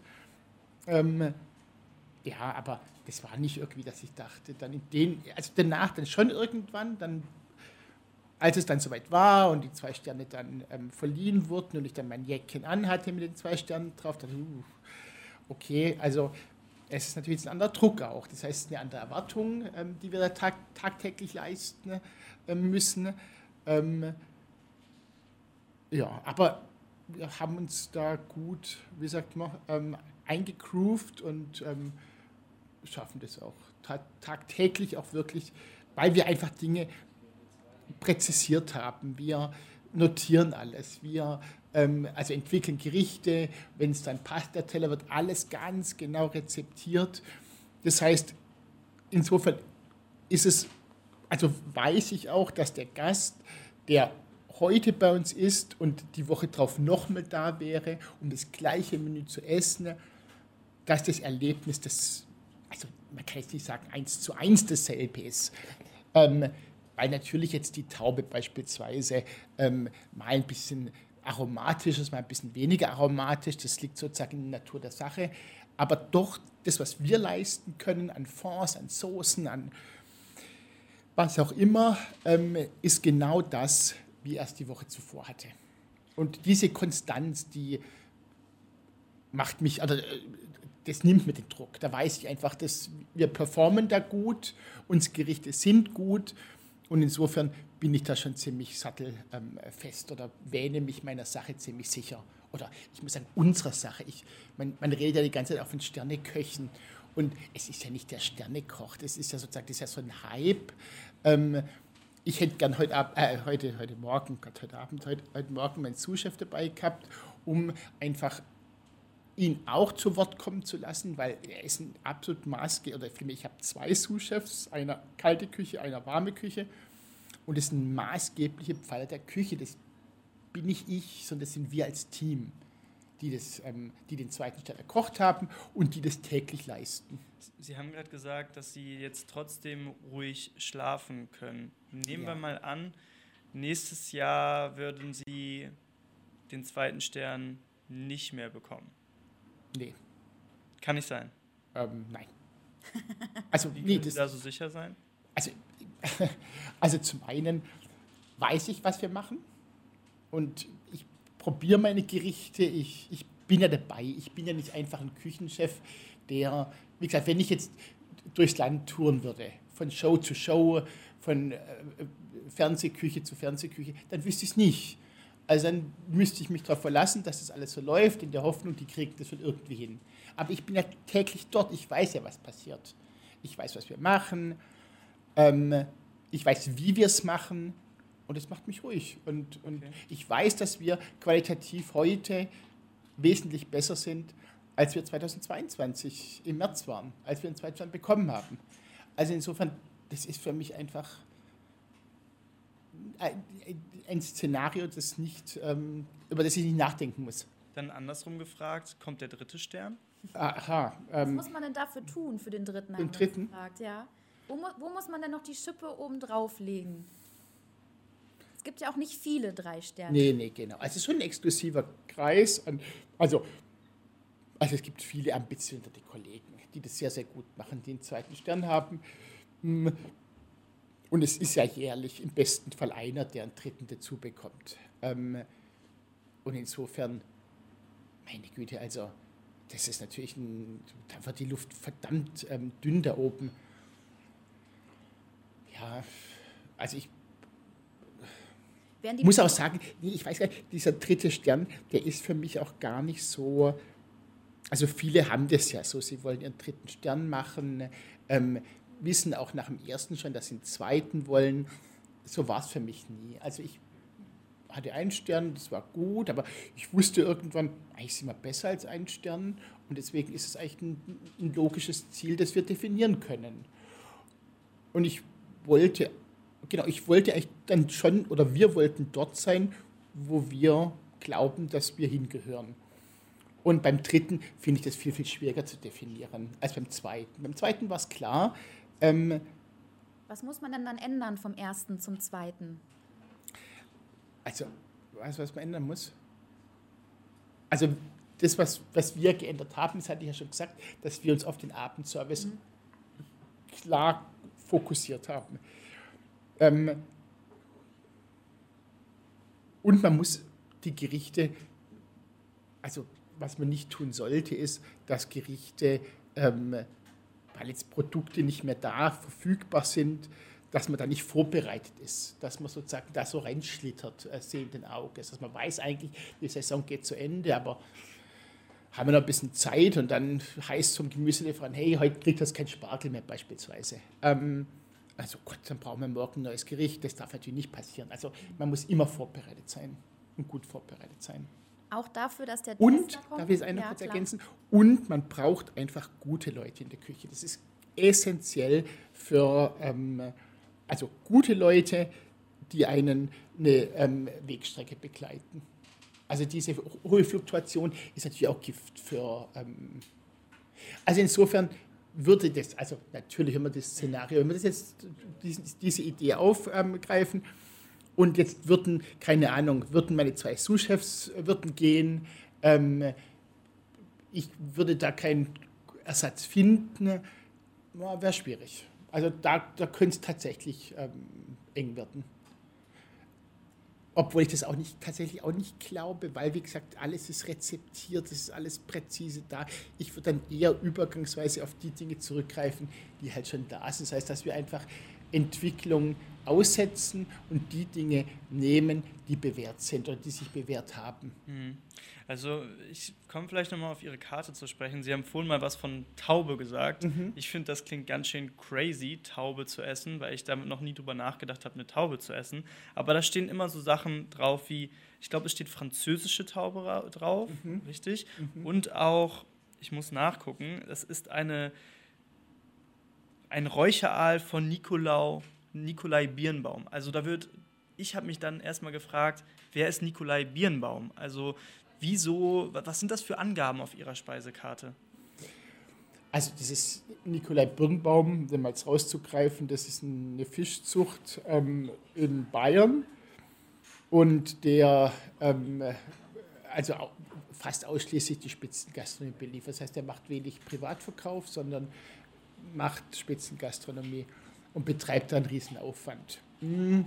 Wie findet man solche Lieferanten oder vielleicht auch einen Lieferanten für eine Taube aus Frankreich? Ähm, ja, das, also ich muss sagen, da sind wir natürlich auch ähm, angewiesen auf unsere ähm, Premium-Lieferanten, die dann halt sagen, hey, heute haben wir, oder jetzt haben wir Jakobsmuschel Hand getaucht, ähm, da haben wir jetzt einen, weiß nicht, einen Roderick Sloan beispielsweise, der da wirklich einen richtig guten Job macht und ähm, dann Flugware, also sozusagen die das dann logistisch leisten, dass die Ware dann eben mit dem Flieger kommt. Das heißt, Sie Darf rufen nicht Nikolai Birnbaum an und sagen, hey, ich brauche jetzt... Äh In dem Fall doch, also bei Nikolai Birnbaum tatsächlich, da ist ein direkter Kontakt, aber jetzt ähm, beispielsweise Taube aus Frankreich, da ist kein direkter Kontakt und das machen wir dann über Lieferanten. Okay, aber gerade einen Kaffee gemacht für draußen. Ja, genau. es wird langsam voller. Ähm, ich habe mich gefragt, also das klingt ja sehr aufwendig. Sie sagen, ja. Sie haben zum einen den großen Lieferanten und dann Nikolai Birnbaum, den Sie anrufen müssen. Wir haben eine viele Mail. Lieferanten. Viele Lieferanten. Genau, also für Fleisch, für Fisch, für und und und. Das macht das Geschäft ja auch deutlich komplexer. Und das Leben eines Kochs, mhm. wo Sie dann ja auch nicht nur Koch mehr sind, mhm. sondern auch in einer kaufmännischen Einkäufer, Funktion, als äh, Außenhandelskaufmann genau, jetzt nicht, aber in die Richtung ja. unterwegs sind. ähm, wird das erwartet von dem Klientel, was dann auch zu Ihnen kommt? sage ich mal, dass man auch eine besondere Forelle oder Aal, Entschuldigung, bekommt, wo man weiß, wo die genau herkommt und das alles transparent dargestellt wird? Oder wozu machen Ach, Weiß ich gar nicht. Also ich, ich möchte das so machen, ähm, weil ich, wir bemühen uns oder unser täglich Tun ist ja nicht nur ein Gericht gut sozusagen zu arrangieren, sondern was, wir, was ja unerlässlich ist, sind gute Produkte auf dem Teller. Und wenn wir denn diese guten Produkte dann haben, dann möchte ich ja auch, dass die Leute wissen, dass es gute Produkte sind. Also dann auch Rossenreiter nennen, das finde ich schon wichtig. Also Okay, also müsste ich mir Gedanken machen, hätte nur Taube drauf gestanden. dann wird sie vom äh, Hohenheimer Schloss irgendwo aufgegabelt. ja, äh, weiß ich nicht. Also wenn sie schmeckt, ist es sicher, äh, hat sie, kommt sie mutgemaßt aus Frankreich. Wenn sie nicht schmeckt, dann ist es vielleicht eine Schlossplatztaube. Aber ich habe gerade gesagt, Hohenheimer Schloss. Und zwar ist die Speisemeisterei ja in Hohenheim, Stuttgart, mhm. In einem Schloss, in dem mhm. Hohenheimer Schloss, direkt neben der Universität. Mhm. Ähm, wenn man da jetzt essen geht, Sie schreiben auf der Website Barock und Moderne, ja. passt das zusammen? Wie fühlt sich das an, in die Speisemeisterei hineinzukommen und dort zu dinieren? wie es sich für den Gast anfühlt, meinen Sie? Mhm. Schwierig. Also, also ich, ich kann es ja nur aus der Perspektive des Gastgebers sagen. Also ich war zwar auch schon essen, aber da schaue ich ja, ob die Abläufe funktionieren, die, die, das Timing, ähm, wie die Gerichte zueinander funktionieren und passen ähm, im, in der Menüfolge. Aber ich meine, also ich, wie es sich als Gast anfühlt, das wäre jetzt spannend. Die Frage würde ich Ihnen gerne stellen, wenn Sie da essen fahren. Ja, ich würde, was meinst du jetzt? Gehen wir da mal hin? Ja. Also ich kann Ihnen nur sagen, dass es ein fantastischer Arbeitsplatz ist. Ähm, es ist hell, Ähm, es sind wunderschöne Räumlichkeiten und ich muss sagen, das inspiriert schon und das, das macht was mit einem. Es ist anders. Es gibt ja auch Küchen, die sind fensterlos und da weiß man nicht, ob es draußen jetzt schneit oder weiß nicht, Hochsommer ist. Natürlich weiß man es, aber man sieht es halt nicht und ich finde, es macht schon was. Wenn man in einem Verlies arbeitet oder eben halt mit großen Fenstern und man einfach ins Grüne schaut, Bäume sieht, Herbstlaub sieht, ähm, es ist schon, also ich freue mich da tatsächlich eigentlich fast jeden Tag, wenn ich da hinfahre und dann so aufs Schloss runterblicke, wenn ich dann mit dem Fahrrad dann so die Kurve mache und runterfahre. Ich finde es sehr schön da, ja. Und nebenbei, sorry, Jessie, eine Frage noch, laufen die Studierenden ja auch dort rum. Genau, genau. Ähm, das ist ja eigentlich eine lustige Kombination. Zum mhm. einen Schloss, das mhm. klingt schon fast verrückt, ein Schloss, eine Sterne-Gastronomie, zwei Sterne-Gastronomie, mhm. die einzige in Stuttgart und Studierende. Ja, tatsächlich. Passt das drei zusammen? Ja, passt das zusammen. Es gibt immer wieder Leute, die daherkommen und sagen, ja, wo ist die Mensa, wo ist die Mensa? ist das hier? Ähm, ja. Kommen Sie mit den Studierenden auch in Kontakt, sage ich mal, muss Sie sagen? Gar nicht. Also wir sehen die, die laufen ja dann auch ähm, äh, da in großer Menge übers Areal. Ähm, aber da gibt es keinen. Also es gibt hier und da mal Praktikanten, die studieren, die sagen, Mensch, wollten ich schon mal in der Küche arbeiten, mal reinschnuppern oder vielleicht sogar eine Kochausbildung. Gab es jetzt auch schon zwei, die dann eine Kochausbildung nach dem Studium machen wollten. Ähm, so, ja, aber früher hatten wir, ähm, also wirklich lange her schon, gab es einen Studentenmittag einmal im Monat. Das war dann für einen recht attraktiven Preis, Dreigang-Menü. Ich glaube, es waren damals 30 Euro oder 28 Euro. Dreigang-Menü mit, glaube ich, Wasser war dabei. Mm.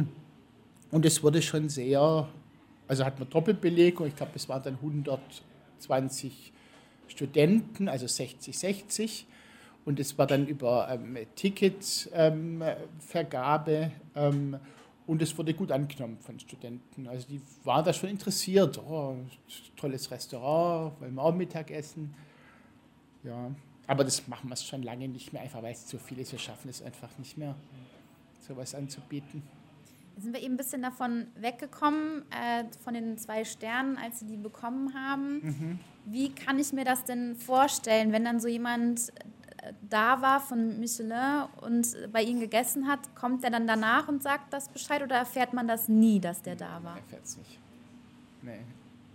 Das heißt, man hat auch gar keine Ahnung, wie derjenige so aussieht, tickt, nee, weil man hat nie einen Berührungspunkt. Genau, also nee, genau, man weiß es nicht. Also es bleibt spannend. Ähm, es gibt ja nicht nur den Michelin, es gibt ja andere Führer auch. Es gibt einen Gourmet, es gibt einen Gusto und viele weitere. Ähm, ja, es ist spannend. Also man weiß es nicht ähm, und man liest dann am Ende der ähm, Test, äh, des Testjahres. Ähm, ja. Dann kann man wenigstens den Zeitraum abschätzen, wenn man dann lesen kann, zu welchem Menüzeitraum er da war. Genau. Oder sie. Also genau, man kann es so ein bisschen grob einordnen, ähm, aber man kann es nicht nachvollziehen. Und das ist ja jetzt so ein Druck, es muss jetzt alles stimmen, oder? Bei dem zweiten Stern im Vergleich zum, zum, zu einem Stern vielleicht noch so gar keine Fehlerquote mehr? Oder? Ja, genau, so sehen wir es, genau. Wie entwickeln Sie denn dann das nächste Menü immer? Sie haben gesagt, das ist eher ein Teamsport, auch wenn Sie jetzt hier sitzen und seit dem zweiten Stern auch so hier in Stuttgart zumindest auch so ein bisschen rumtingeln und mhm. äh, auch jetzt hier heute ja bei uns sind. Früher ähm, Morgen wohlgemerkt. Genau. Aber es ist eigentlich eher ein Teamsport. Wie kann ich mir das denn vorstellen, wie das nächste Menü dann entwickelt wird? Also wir machen keine Menüs, also wir, wir bieten Menüs an, aber wir ähm, ändern nicht die Menüs komplett auf einmal, sondern es werden Gerichte ausgetauscht. Also sozusagen ein behutsames Vorgehen, weil so ein Radikalcut eines Menüwechsels ähm, also viel zu viel Aufwand implizieren würde ähm, und auch die Fehlerquote nachher viel zu hoch wäre. Wenn wir das Menü dann komplett geändert hätten, dann würden wir, was weiß ich, wir würden sagen, Montagabend läuft das Menü, das alte Menü aus. Donnerstag nach den zwei Ruhetagen wird ein neues Menü starten. Das sind viel zu viele Komponenten, ähm, die also man, man groovt sie immer so ein bisschen ein neuen Gericht. Das heißt, wir richten es an, wir richten es nochmal an, wir wissen genau, wie viel von was da drauf muss, machen dann ein Foto, beschriften das. Ähm, der Service bekommt das Bild, das wird dann im Servicebereich gehängt, dass sie genau wissen, was da drauf ist. Wir erklären das denen auch. Sie probieren es. Ähm, und so nähern wir uns dem Gericht. Das heißt, das muss ja auch abends, muss das ja auch routiniert zügig laufen. Das heißt, wir haben dann 25 Gäste, ähm, halt ein Menü hat sieben Gänge, haben viele Aperos vorweg, ähm, haben danach dann Petit Four, haben Bredessé, also es zieht sich über 16, 17 ähm, Gänge, wenn man so will, so ein, so, so ein Abend. Das heißt, die Dinge müssen ja laufen. Das heißt, wir können da nicht überlegen, Gott, was war es jetzt noch gleich, was hat man da jetzt? Und das passiert bei einem neuen Gericht, dass man jetzt mal überlegen muss, ah, was hat man da jetzt? Ah, stimmt das? Ähm, und wenn man da sieben oder beziehungsweise auch noch die Aperos auch noch, das heißt diese 17 Sachen, wenn man die komplett wechseln würde, das wäre ein, ein heilloses Durcheinander und es wäre Chaos vorprogrammiert. Und deswegen machen wir es nicht, sondern wir ändern Gang für Gang.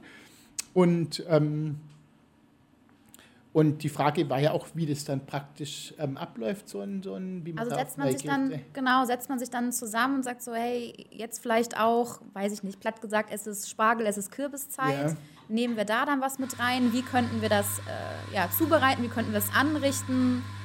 Ja. Wird dann zusammen überlegt oder hat einer die Idee oder wird dann auch zusammen gekocht und gesagt, so, nee, das passt jetzt doch nicht zusammen geschmacklich, das ist vielleicht, ne, das eine sticht das andere aus oder wie kann ich mir das vorstellen? Genau, also so ist es tatsächlich. Wir unterhalten uns dann über, über ähm, Möglichkeiten, unterhalten uns dann über, ähm, aus, also über Erarbeitetes, das wir dann auf dem Teller haben. Wir probieren, verwerfen wieder, ähm, überlegen neu. Ähm, und das ist ein, ein, Teamsport, genau. Gucken Sie auch bei der Konkurrenz? Was die so machen? Also ist, find, finde, ich, finde ich schon wichtig, dass man auch weiß, was die anderen so machen. Ähm, ja, und Inspiration sind auch gut. Also ich meine, die Küche hat sich ja über die letzten Jahrzehnte unfassbar ähm, weiterentwickelt und ich meine, das ist natürlich, ähm, wenn da jeder so sein Süppchen brauen würde und keiner würde rechts und links schauen. Ich meine, es gibt ja auch inzwischen gibt's große ähm, Symposien, es gibt einen regen Austausch unter Kollegen. Ähm, also es ist schon natürlich auch ein Gucken, was machen die anderen und auch Dinge aufschnappen. Ah, das sieht doch eigentlich sehr gut aus, was der andere da macht. Und für die Arbeit war ich schon mal ähm, in Andernach im Zwei Sterne bei Impurs, bei Janik Nurk, ich weiß nicht. Okay. Und äh, war fasziniert davon, dass für mich das mit dem normalen Kochen in Anführungszeichen nicht so viel zu tun hatte. Der hat für mich ein Gericht äh, gemacht mhm. und hat dann hier ein Schächtelchen rausgeholt und hier ein Schächtelchen mhm. und dann da was drapiert und da so Kleinigkeiten und dann irgendwann ganz zum Schluss mal den Kochtopf rausgeholt für so mhm. ein Salatblatt oder so. Mhm. Äh, ist es super viel Vorbereitung einfach und an dem Tag, ich fand das so völlig so, ja. hä? So. Ja. Also Vorbereitung ist natürlich so und so. Es ist abends ist alles vorbereitet, deswegen kann auch abends kein Gast mehr einfach so kommen, weil die Sachen einfach vorbereitet sind. Das heißt, wir bereiten uns auf die Gästeanzahl vor, die reserviert hat. Und es ist genau so, ich meine, ein Teller hat mithin, ich weiß gar nicht, 12, äh, 13 Komponenten. Ähm, auch, auch weniger, aber dann Puder und ähm, Cremes. Mh. Hm. Und es ist alles vorbereitet. Also es wird heute wesentlich weniger gekocht, als es früher war, sondern jetzt auch, also insbesondere kalte Küche, da sind die Sachen einfach alle schon portioniert, ähm, also alles ist einfach vorbereitet. Was machen Sie denn davon alles selber? Auch so die Butter, Käse, Brot oder? Also genau, wir machen so ein, so ein also Caesar Butter haben wir. Das ist eine aromatisierte Butter. Verwenden ähm, oder bieten auch zum Brot. Brot ist selber gemacht mit ähm, äh, und einem Sauerteig, den ich im Lockdown, im ersten angesetzt habe und den halt immer wieder gefüttert. Und, Klassisch, äh, was man so im Lockdown gemacht ja, hat, wie alle genau. anderen auch. Rotbacken.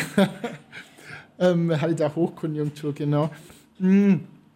Und das Brot, das, das backen wir selber, haben dann dieses Caesar Butter, das ist ein Aufstrich, und haben auch eine französische Demi-Sel ähm, Butter, die wir dann auch dazu anbieten.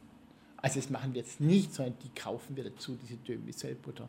Aber ansonsten machen wir tatsächlich alles selber.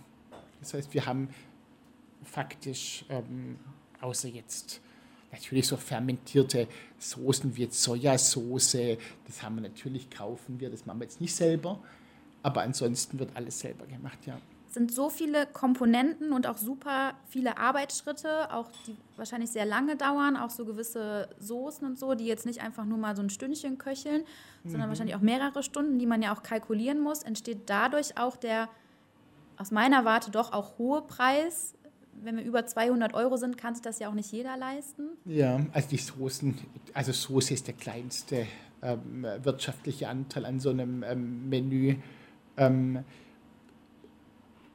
also die Kalkulation ist ähm, mal dreieinhalb circa von den vom Wareneinsatz ähm, auf ähm, das Menü gerechnet.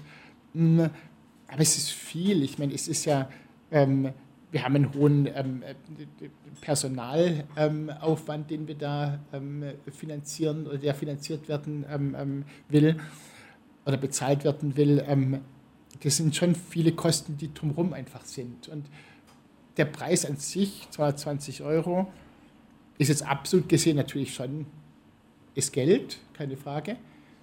Aber die Spitzengastronomie, die arbeitet ja mit marginalen ähm, Margen. Das heißt, dass man da wirtschaftlich am Ende des Jahres rauskommt, ist schon immer ein Tauziehen.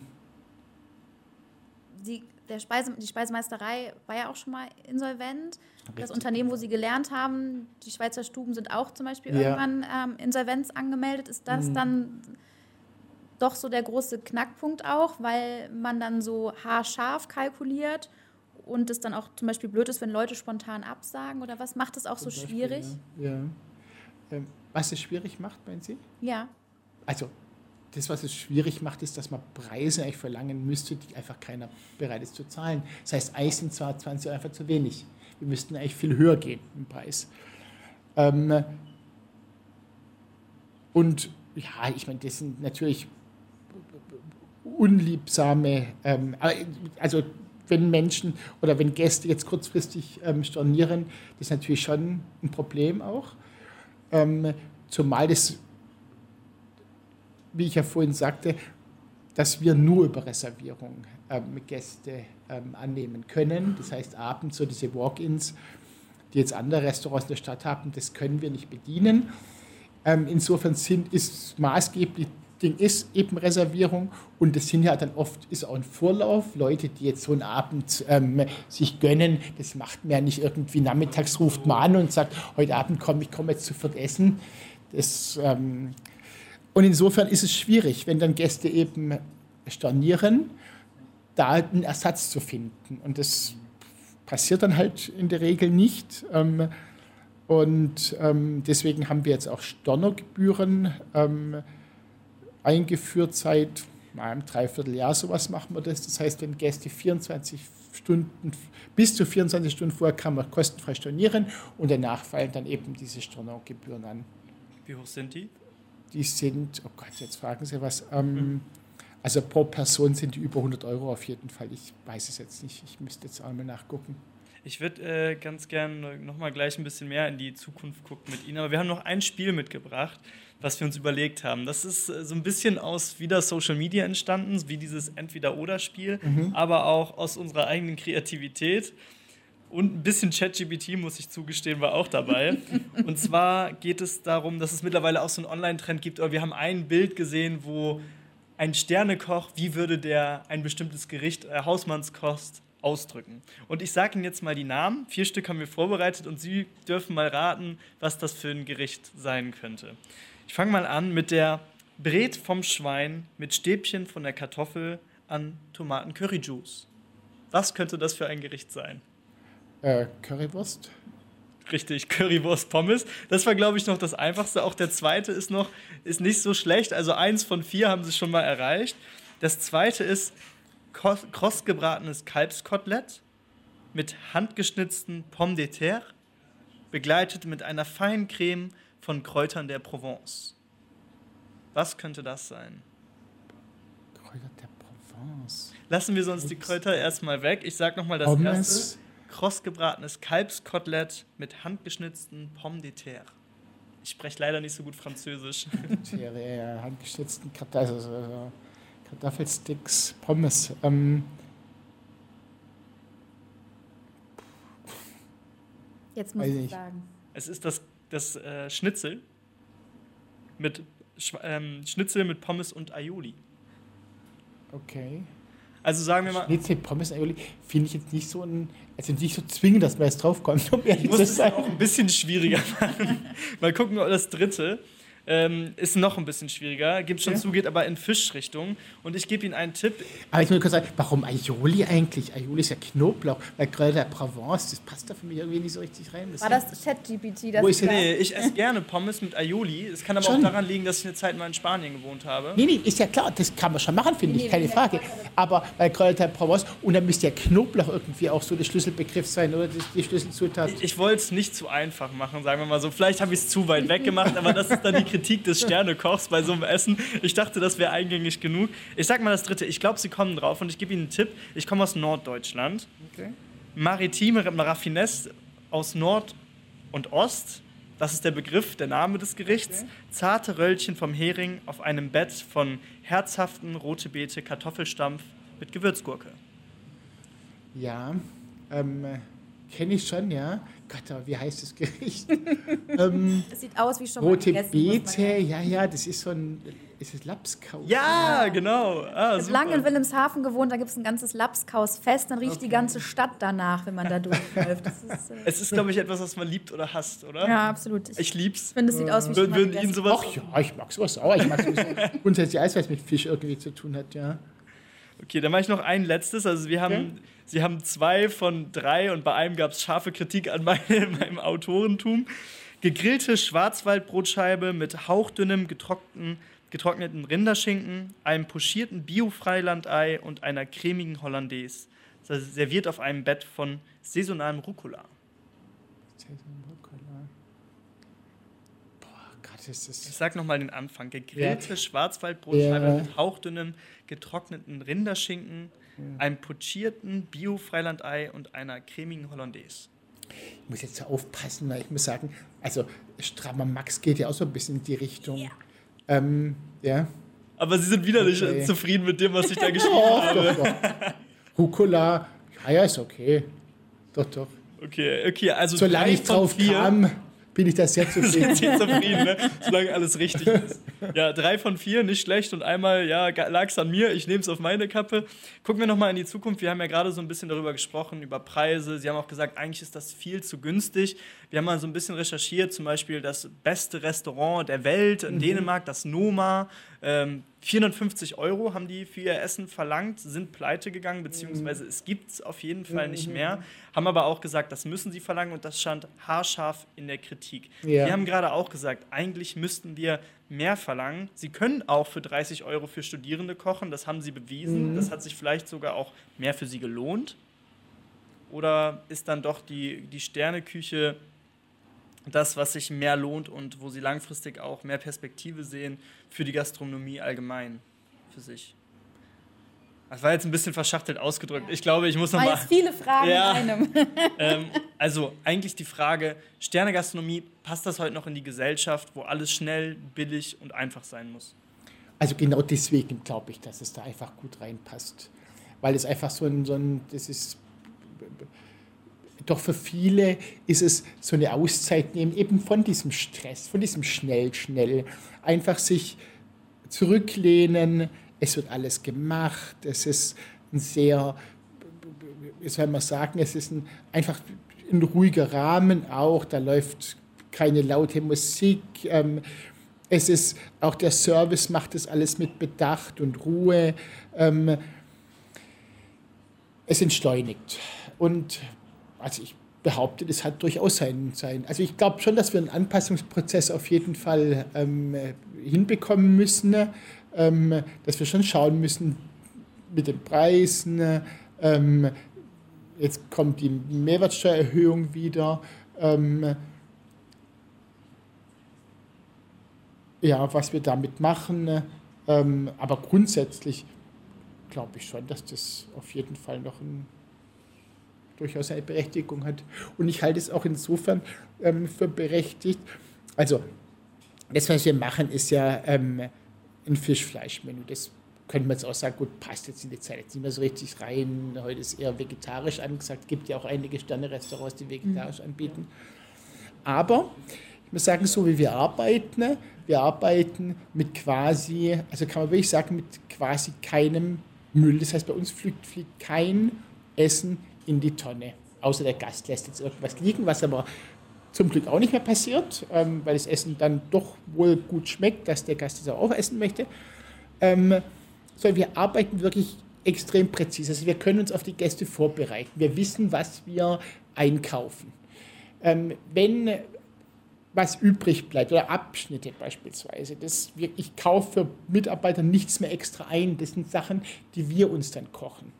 Ähm, und wenn ich jetzt, ich habe jetzt eine Zahl gelesen, ähm, 6,8 ähm, 6,8 Tonnen fliegen jährlich weg aus den Kühlschränken, ähm, aus den Haushaltskühlschränken. 6,8 Millionen Tonnen. 6,8 äh, äh, Tonnen, Wahnsinn, oder? Und, und da muss ich sagen, arbeiten wir sehr ökologisch dahingehend, ähm, dass bei uns halt das eben so nicht passiert. Aber wie Sie es gerade gesagt haben, ich habe es auch, ich war schon mal in ein paar Ein-Sterne-Restaurants mhm. und dann mhm. ist es quasi auch so ja wie so ein Event, dass man sich irgendwie setzt so zum Ende des Jahres oder wann immer äh, das mache ich jetzt mal und gönne mir diesen einen Abend. Aber man lebt ja dann auch nicht so richtig von Stammgästen, oder? Weil Ach doch, haben wir schon, haben wir schon. Also wir haben es tatsächlich seit dem zweiten Stern mehr noch, als wir es mit einem Stern hatten, dass wir... Weil hier in Stuttgart so viele reiche Menschen leben? ähm, ja, oder Menschen, die sich das gerne gönnen, mhm. ähm, die auch da gerne ein gutes Stückchen Wein dazu trinken, das bieten wir auch an.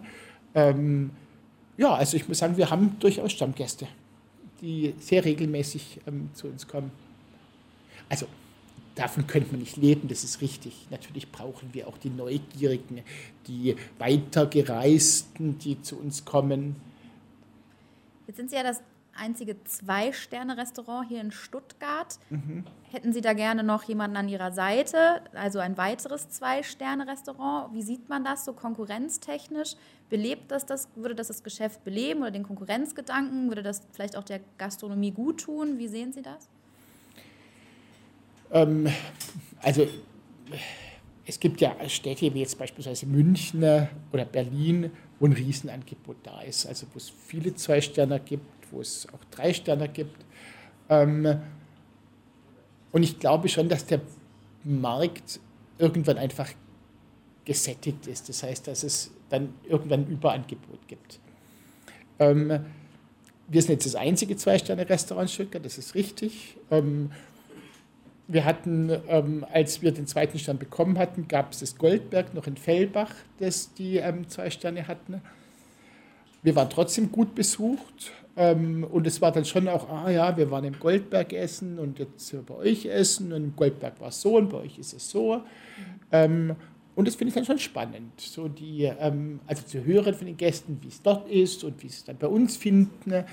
Ähm, also das ist dann schon so ein bisschen so ein, soll man sagen, das ist so ein also es spornt den Ehrgeiz ein bisschen an oder ähm, so, das ist natürlich Wettbewerb und das ist, das, dem will ich mich stellen, das ist gut. Ähm, also um es konkret zu machen, wird es jetzt ein zweites Zwei-Sterne-Restaurant geben, wäre das sicher auch okay. Ob jetzt das uns jetzt irgendwie mehr Gäste bringen würde, weiß ich nicht zu sagen. Ob da jetzt deswegen gezielt Leute, also mehr Menschen nach Stuttgart kommen, um dann dort essen zu gehen und bei uns essen zu gehen, weiß ich nicht. Ja, kann, kann ich nicht sagen. Ja. Also die Sterneküche sagen, wir hätten ganz gerne noch ein zweites Sternerestaurant. Wir haben vorhin auch schon mal über die Insolvenz gesprochen, ein Zwei-Sterne-Restaurant in Stuttgart.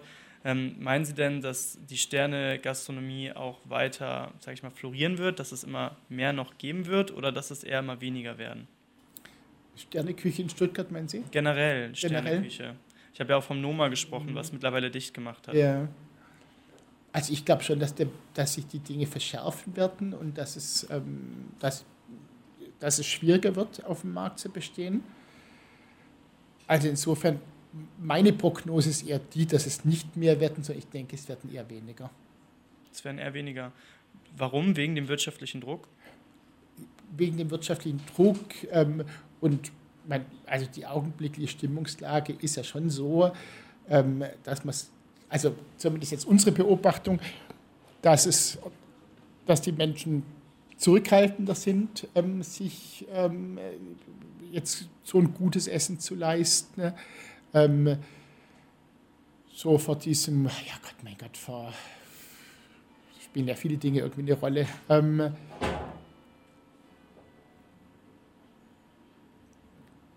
Dass die Preise werden, also die, die, die Einkaufspreise werden höher.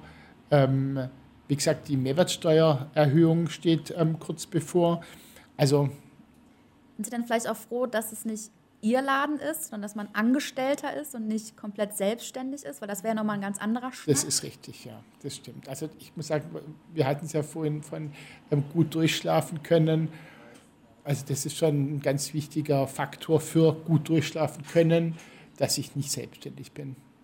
Also es wird mich schon in Nöte bringen innerlich, glaube ich. Äh, wäre ich, wäre das jetzt mein Laden, ja, so sehr ich das irgendwie auch empfinde, dass es irgendwie mhm. natürlich mein Laden ist, aber es ist natürlich nicht mein Laden. Und da bin ich dankbar auch für, dass es da ähm, Menschen gibt, die mir da wohl gesonnen sind, die, die da meine Ideen begleiten, ähm, aber das halt nicht aus eigener Tasche bestritten oder äh, betrieben werden äh, muss. Das ist schon. So kann man auch beruhigter mal sechs Wochen Urlaub machen und sagen, ich muss mir jetzt keine Sorgen machen äh, und kann abschalten. Ja, aber bei sechs Wochen schon. Haben Sie nicht so lange? Oh Gott. Seit sechs Wochen. Ach so, das Jahr verteilt. Ja, ja, jetzt nicht ja, sechs ja, Wochen ja, in dem Jahr. Nein, nein. Ja, also der, ja, am ja. SWR habe ich ganz viel Urlaub. Okay. ähm, ja, genau. Auch das natürlich richtig, ja. ja. Vielleicht nochmal auf die Insolvenz geblickt. Die war ja 2018. Mhm. Da waren Sie zwei Jahre schon am Ruder. Ähm, als, Küchenchef, genau. als, Küchenchef, Sie sind nicht der Geschäftsführende gewesen, mhm. beziehungsweise der kaufmännische Geschäftsführende, mhm. wenn wir wieder dabei sind. Mhm. Ähm, wiefern hat Sie das dann vielleicht auch trotzdem dann geprägt, sage ich mal, diese Angst vor der Insolvenz oder diese Angst vor wirtschaftlichen Nöten und dem nicht mehr kochen können, weil das ist ja für Sie das ja, Wichtigste. Ja. Also ich war damals schon, als die Insolvenz dann, ähm, war über zwei Monate, war das schon so ein Struggle, nicht zu wissen, wie geht es jetzt weiter. Ähm, aber wir waren alle irgendwie, also es, der, das Restaurant war ja nie geschlossen, das war ja dann ein fließender Übergang. Und wir waren schon alle hoch motiviert. Wir wollten da das auf jeden Fall, also wir haben da uns richtig reingehängt und ähm, hatten ja dann dankenswerterweise auch, äh, gab es ja einige Interessenten, ne, ähm, die das übernehmen mhm. wollten. Ne. Und ähm, ähm, ja, aber es ist, also war schon so, dass ich dann schon für mich nochmal klar erkannt habe, dass das, was wir da oben machen, ähm, sehr sinnstiftend für mich ist und ich das auf jeden Fall weitermachen möchte. Okay, und Sie sind Dafür, ja auch aus der Insolvenz über die Pandemie direkt zu den zwei Sternen ziemlich schnurstracks gekommen, sage ich mal. Also über Umwege, also nicht nur stracks, also es gab ja die Insolvenz 2018, ähm, 2020 gab es dann nochmal einen Betreiberwechsel und erst 2020 war es dann klar, dass wir die zwei Sterne, dass wir da uns ähm, darauf, oder dass wir das sozusagen als Programm für uns definiert haben oder als Ziel.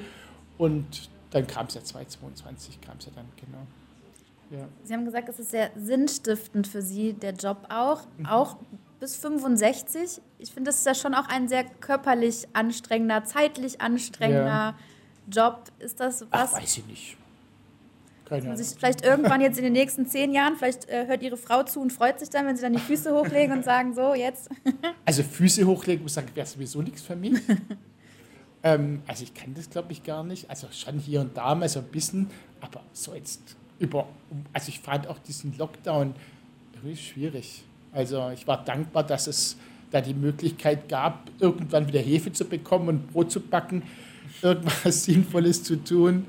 Also, und ich finde auch die Vorstellung, dass ich jetzt bis, keine Ahnung, ähm, der Vincent Klink macht es ja auch mit seinen Mitte 70 da tagtäglich noch in seiner Küche zu stehen. Die hatten, haben jetzt zwischenzeitlich eine vier Tage Woche und er sagte mir jetzt nicht wegen ihm. also er könnte sich da durchaus vorstellen, da fünf Tage noch zu arbeiten. Also ich kann mir das auch gar nicht vorstellen, dass ich irgendwann einfach gar nichts mehr mache. Insofern, das gehört zu meinem Leben dazu und das ist gut. Ob ich jetzt mit 65 jetzt noch in der Sterneküche stehe, das weiß ich jetzt heute einfach nicht. Heute bin ich 50, heute gefällt es mir, ich mag es, ich freue mich drauf, nachher zur Arbeit zu gehen. Ja, genau. Vielleicht wird es ja irgendwann die Brathändel-Spätzlebude um die Ecke. Ähm, ja, mal gucken. Hätten Sie gedacht, wenn wir auf die Uhr gucken, dass wir die 100 Minuten doch so schnell umgehen? 4 Minuten 18. wow. Herr ja, tatsächlich, erstaunlich, ja. Sie hatten ein bisschen Bammel, sage ich mal, vor den 100 Min Minuten. Es ist eine lange Zeit, jetzt ja. ist es schon 9.30 Uhr und wir ja. haben es fast geschafft. Wie geht es denn jetzt nach dem Podcast gleich in dem Tag für Sie weiter? Also ich radle jetzt zur Arbeit hoch und ähm, bastel da weiter an einem neuen Gericht. Dürfen Sie schon verraten, welches oder ist das noch geheim? Achso, nein, das kann ich verraten. Das ist ähm, eine Gelbschwanzmakrele mit äh, Rettich. Das sind so die, die, die groben Eckdaten. Ähm, noch nicht gefrühstückt. Er knurrt direkt mein Magen. Ich habe auch noch nicht gefrühstückt. Trotz, trotz Fisch? ja. Der vegetarische Naja, Sie hätten ja eine Alternative für mich, haben Sie gesagt. genau, also Rettich auf jeden Fall. Genau. Ähm, ja, und dann äh, haben wir jetzt zwei Corona-bedingte ähm, Ausfälle in der Küche. Die müssen natürlich jetzt kompensiert werden. Das heißt, da steht heute schon ein bisschen, bisschen mehr Arbeit an für alle Beteiligten in der Küche.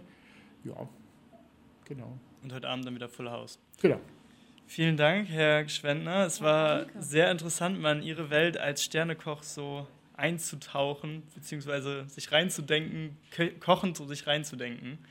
Ich hoffe, es hat Ihnen auch ein bisschen Spaß gemacht. Oh, das war jetzt hier so Fishing for Compliments mäßig. Sie können jetzt quasi nichts anderes sagen. Nein, war wirklich, also ich muss sagen, es war nicht sehr kurzweilig. Also ich war wirklich jetzt 2 Minuten 50 ähm, extrem, ja, es war wirklich, man hat sich so ähm, in das Gespräch irgendwie, waren ja auch gute Fragen, also ha, wie ich vorhin schon sagte, dass es doch immer wieder klein sind, war doch, war nett und war ähm, ein bisschen anders. Wir freut uns, wir kommen bestimmt wenn wir sparen, nein Quatsch, wir kommen bestimmt gerne mal irgendwann vorbei. Ich bin gespannt, sagen viele? Bin gespannt. Na, ich habe das schon, äh, ich finde das schon gut. Wie gesagt, ich war schon ein paar, also bisher nur ein Stern und ich finde das wirklich so einmal im Jahr, sich das, wie Sie das gesagt haben, sich das so zu gönnen, ja. sich da hinzusetzen, mehrere Stunden und sich dann auch die, ich gönne mir dann auch die Weinbegleitung. Mhm. Geht es vielleicht einem am Ende des Abends nicht immer so gut, aber ähm, ich finde, das ist ein schöner Anlass. Jetzt muss ich nur noch den Benny überzeugen. Genau. Okay. Ja, aus, aus Bremen, oder? Ja, aus Bremen. Genau. Okay.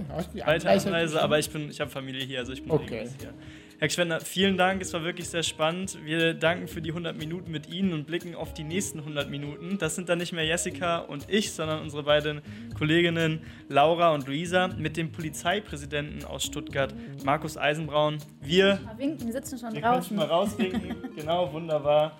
Ja, das wird sicherlich auch spannend. Wir danken für diejenigen, die eingeschaltet haben oder im Podcast zugehört haben. Und ich würde sagen, wir gehen jetzt frühstücken, oder? Ja, schönen Tag noch und danke. Dankeschön. Tschüss. Tschüss. Tschüss. Sprich Stuttgart. Der Podcast für und über Stuttgart. Infos unter www.sprichstuttgart.de. Folgen auf Instagram oder LinkedIn. Feedback oder Gästevorschläge bitte an hallo@sprichstuttgart.de. Sprich Stuttgart, der Podcast für und über Stuttgart.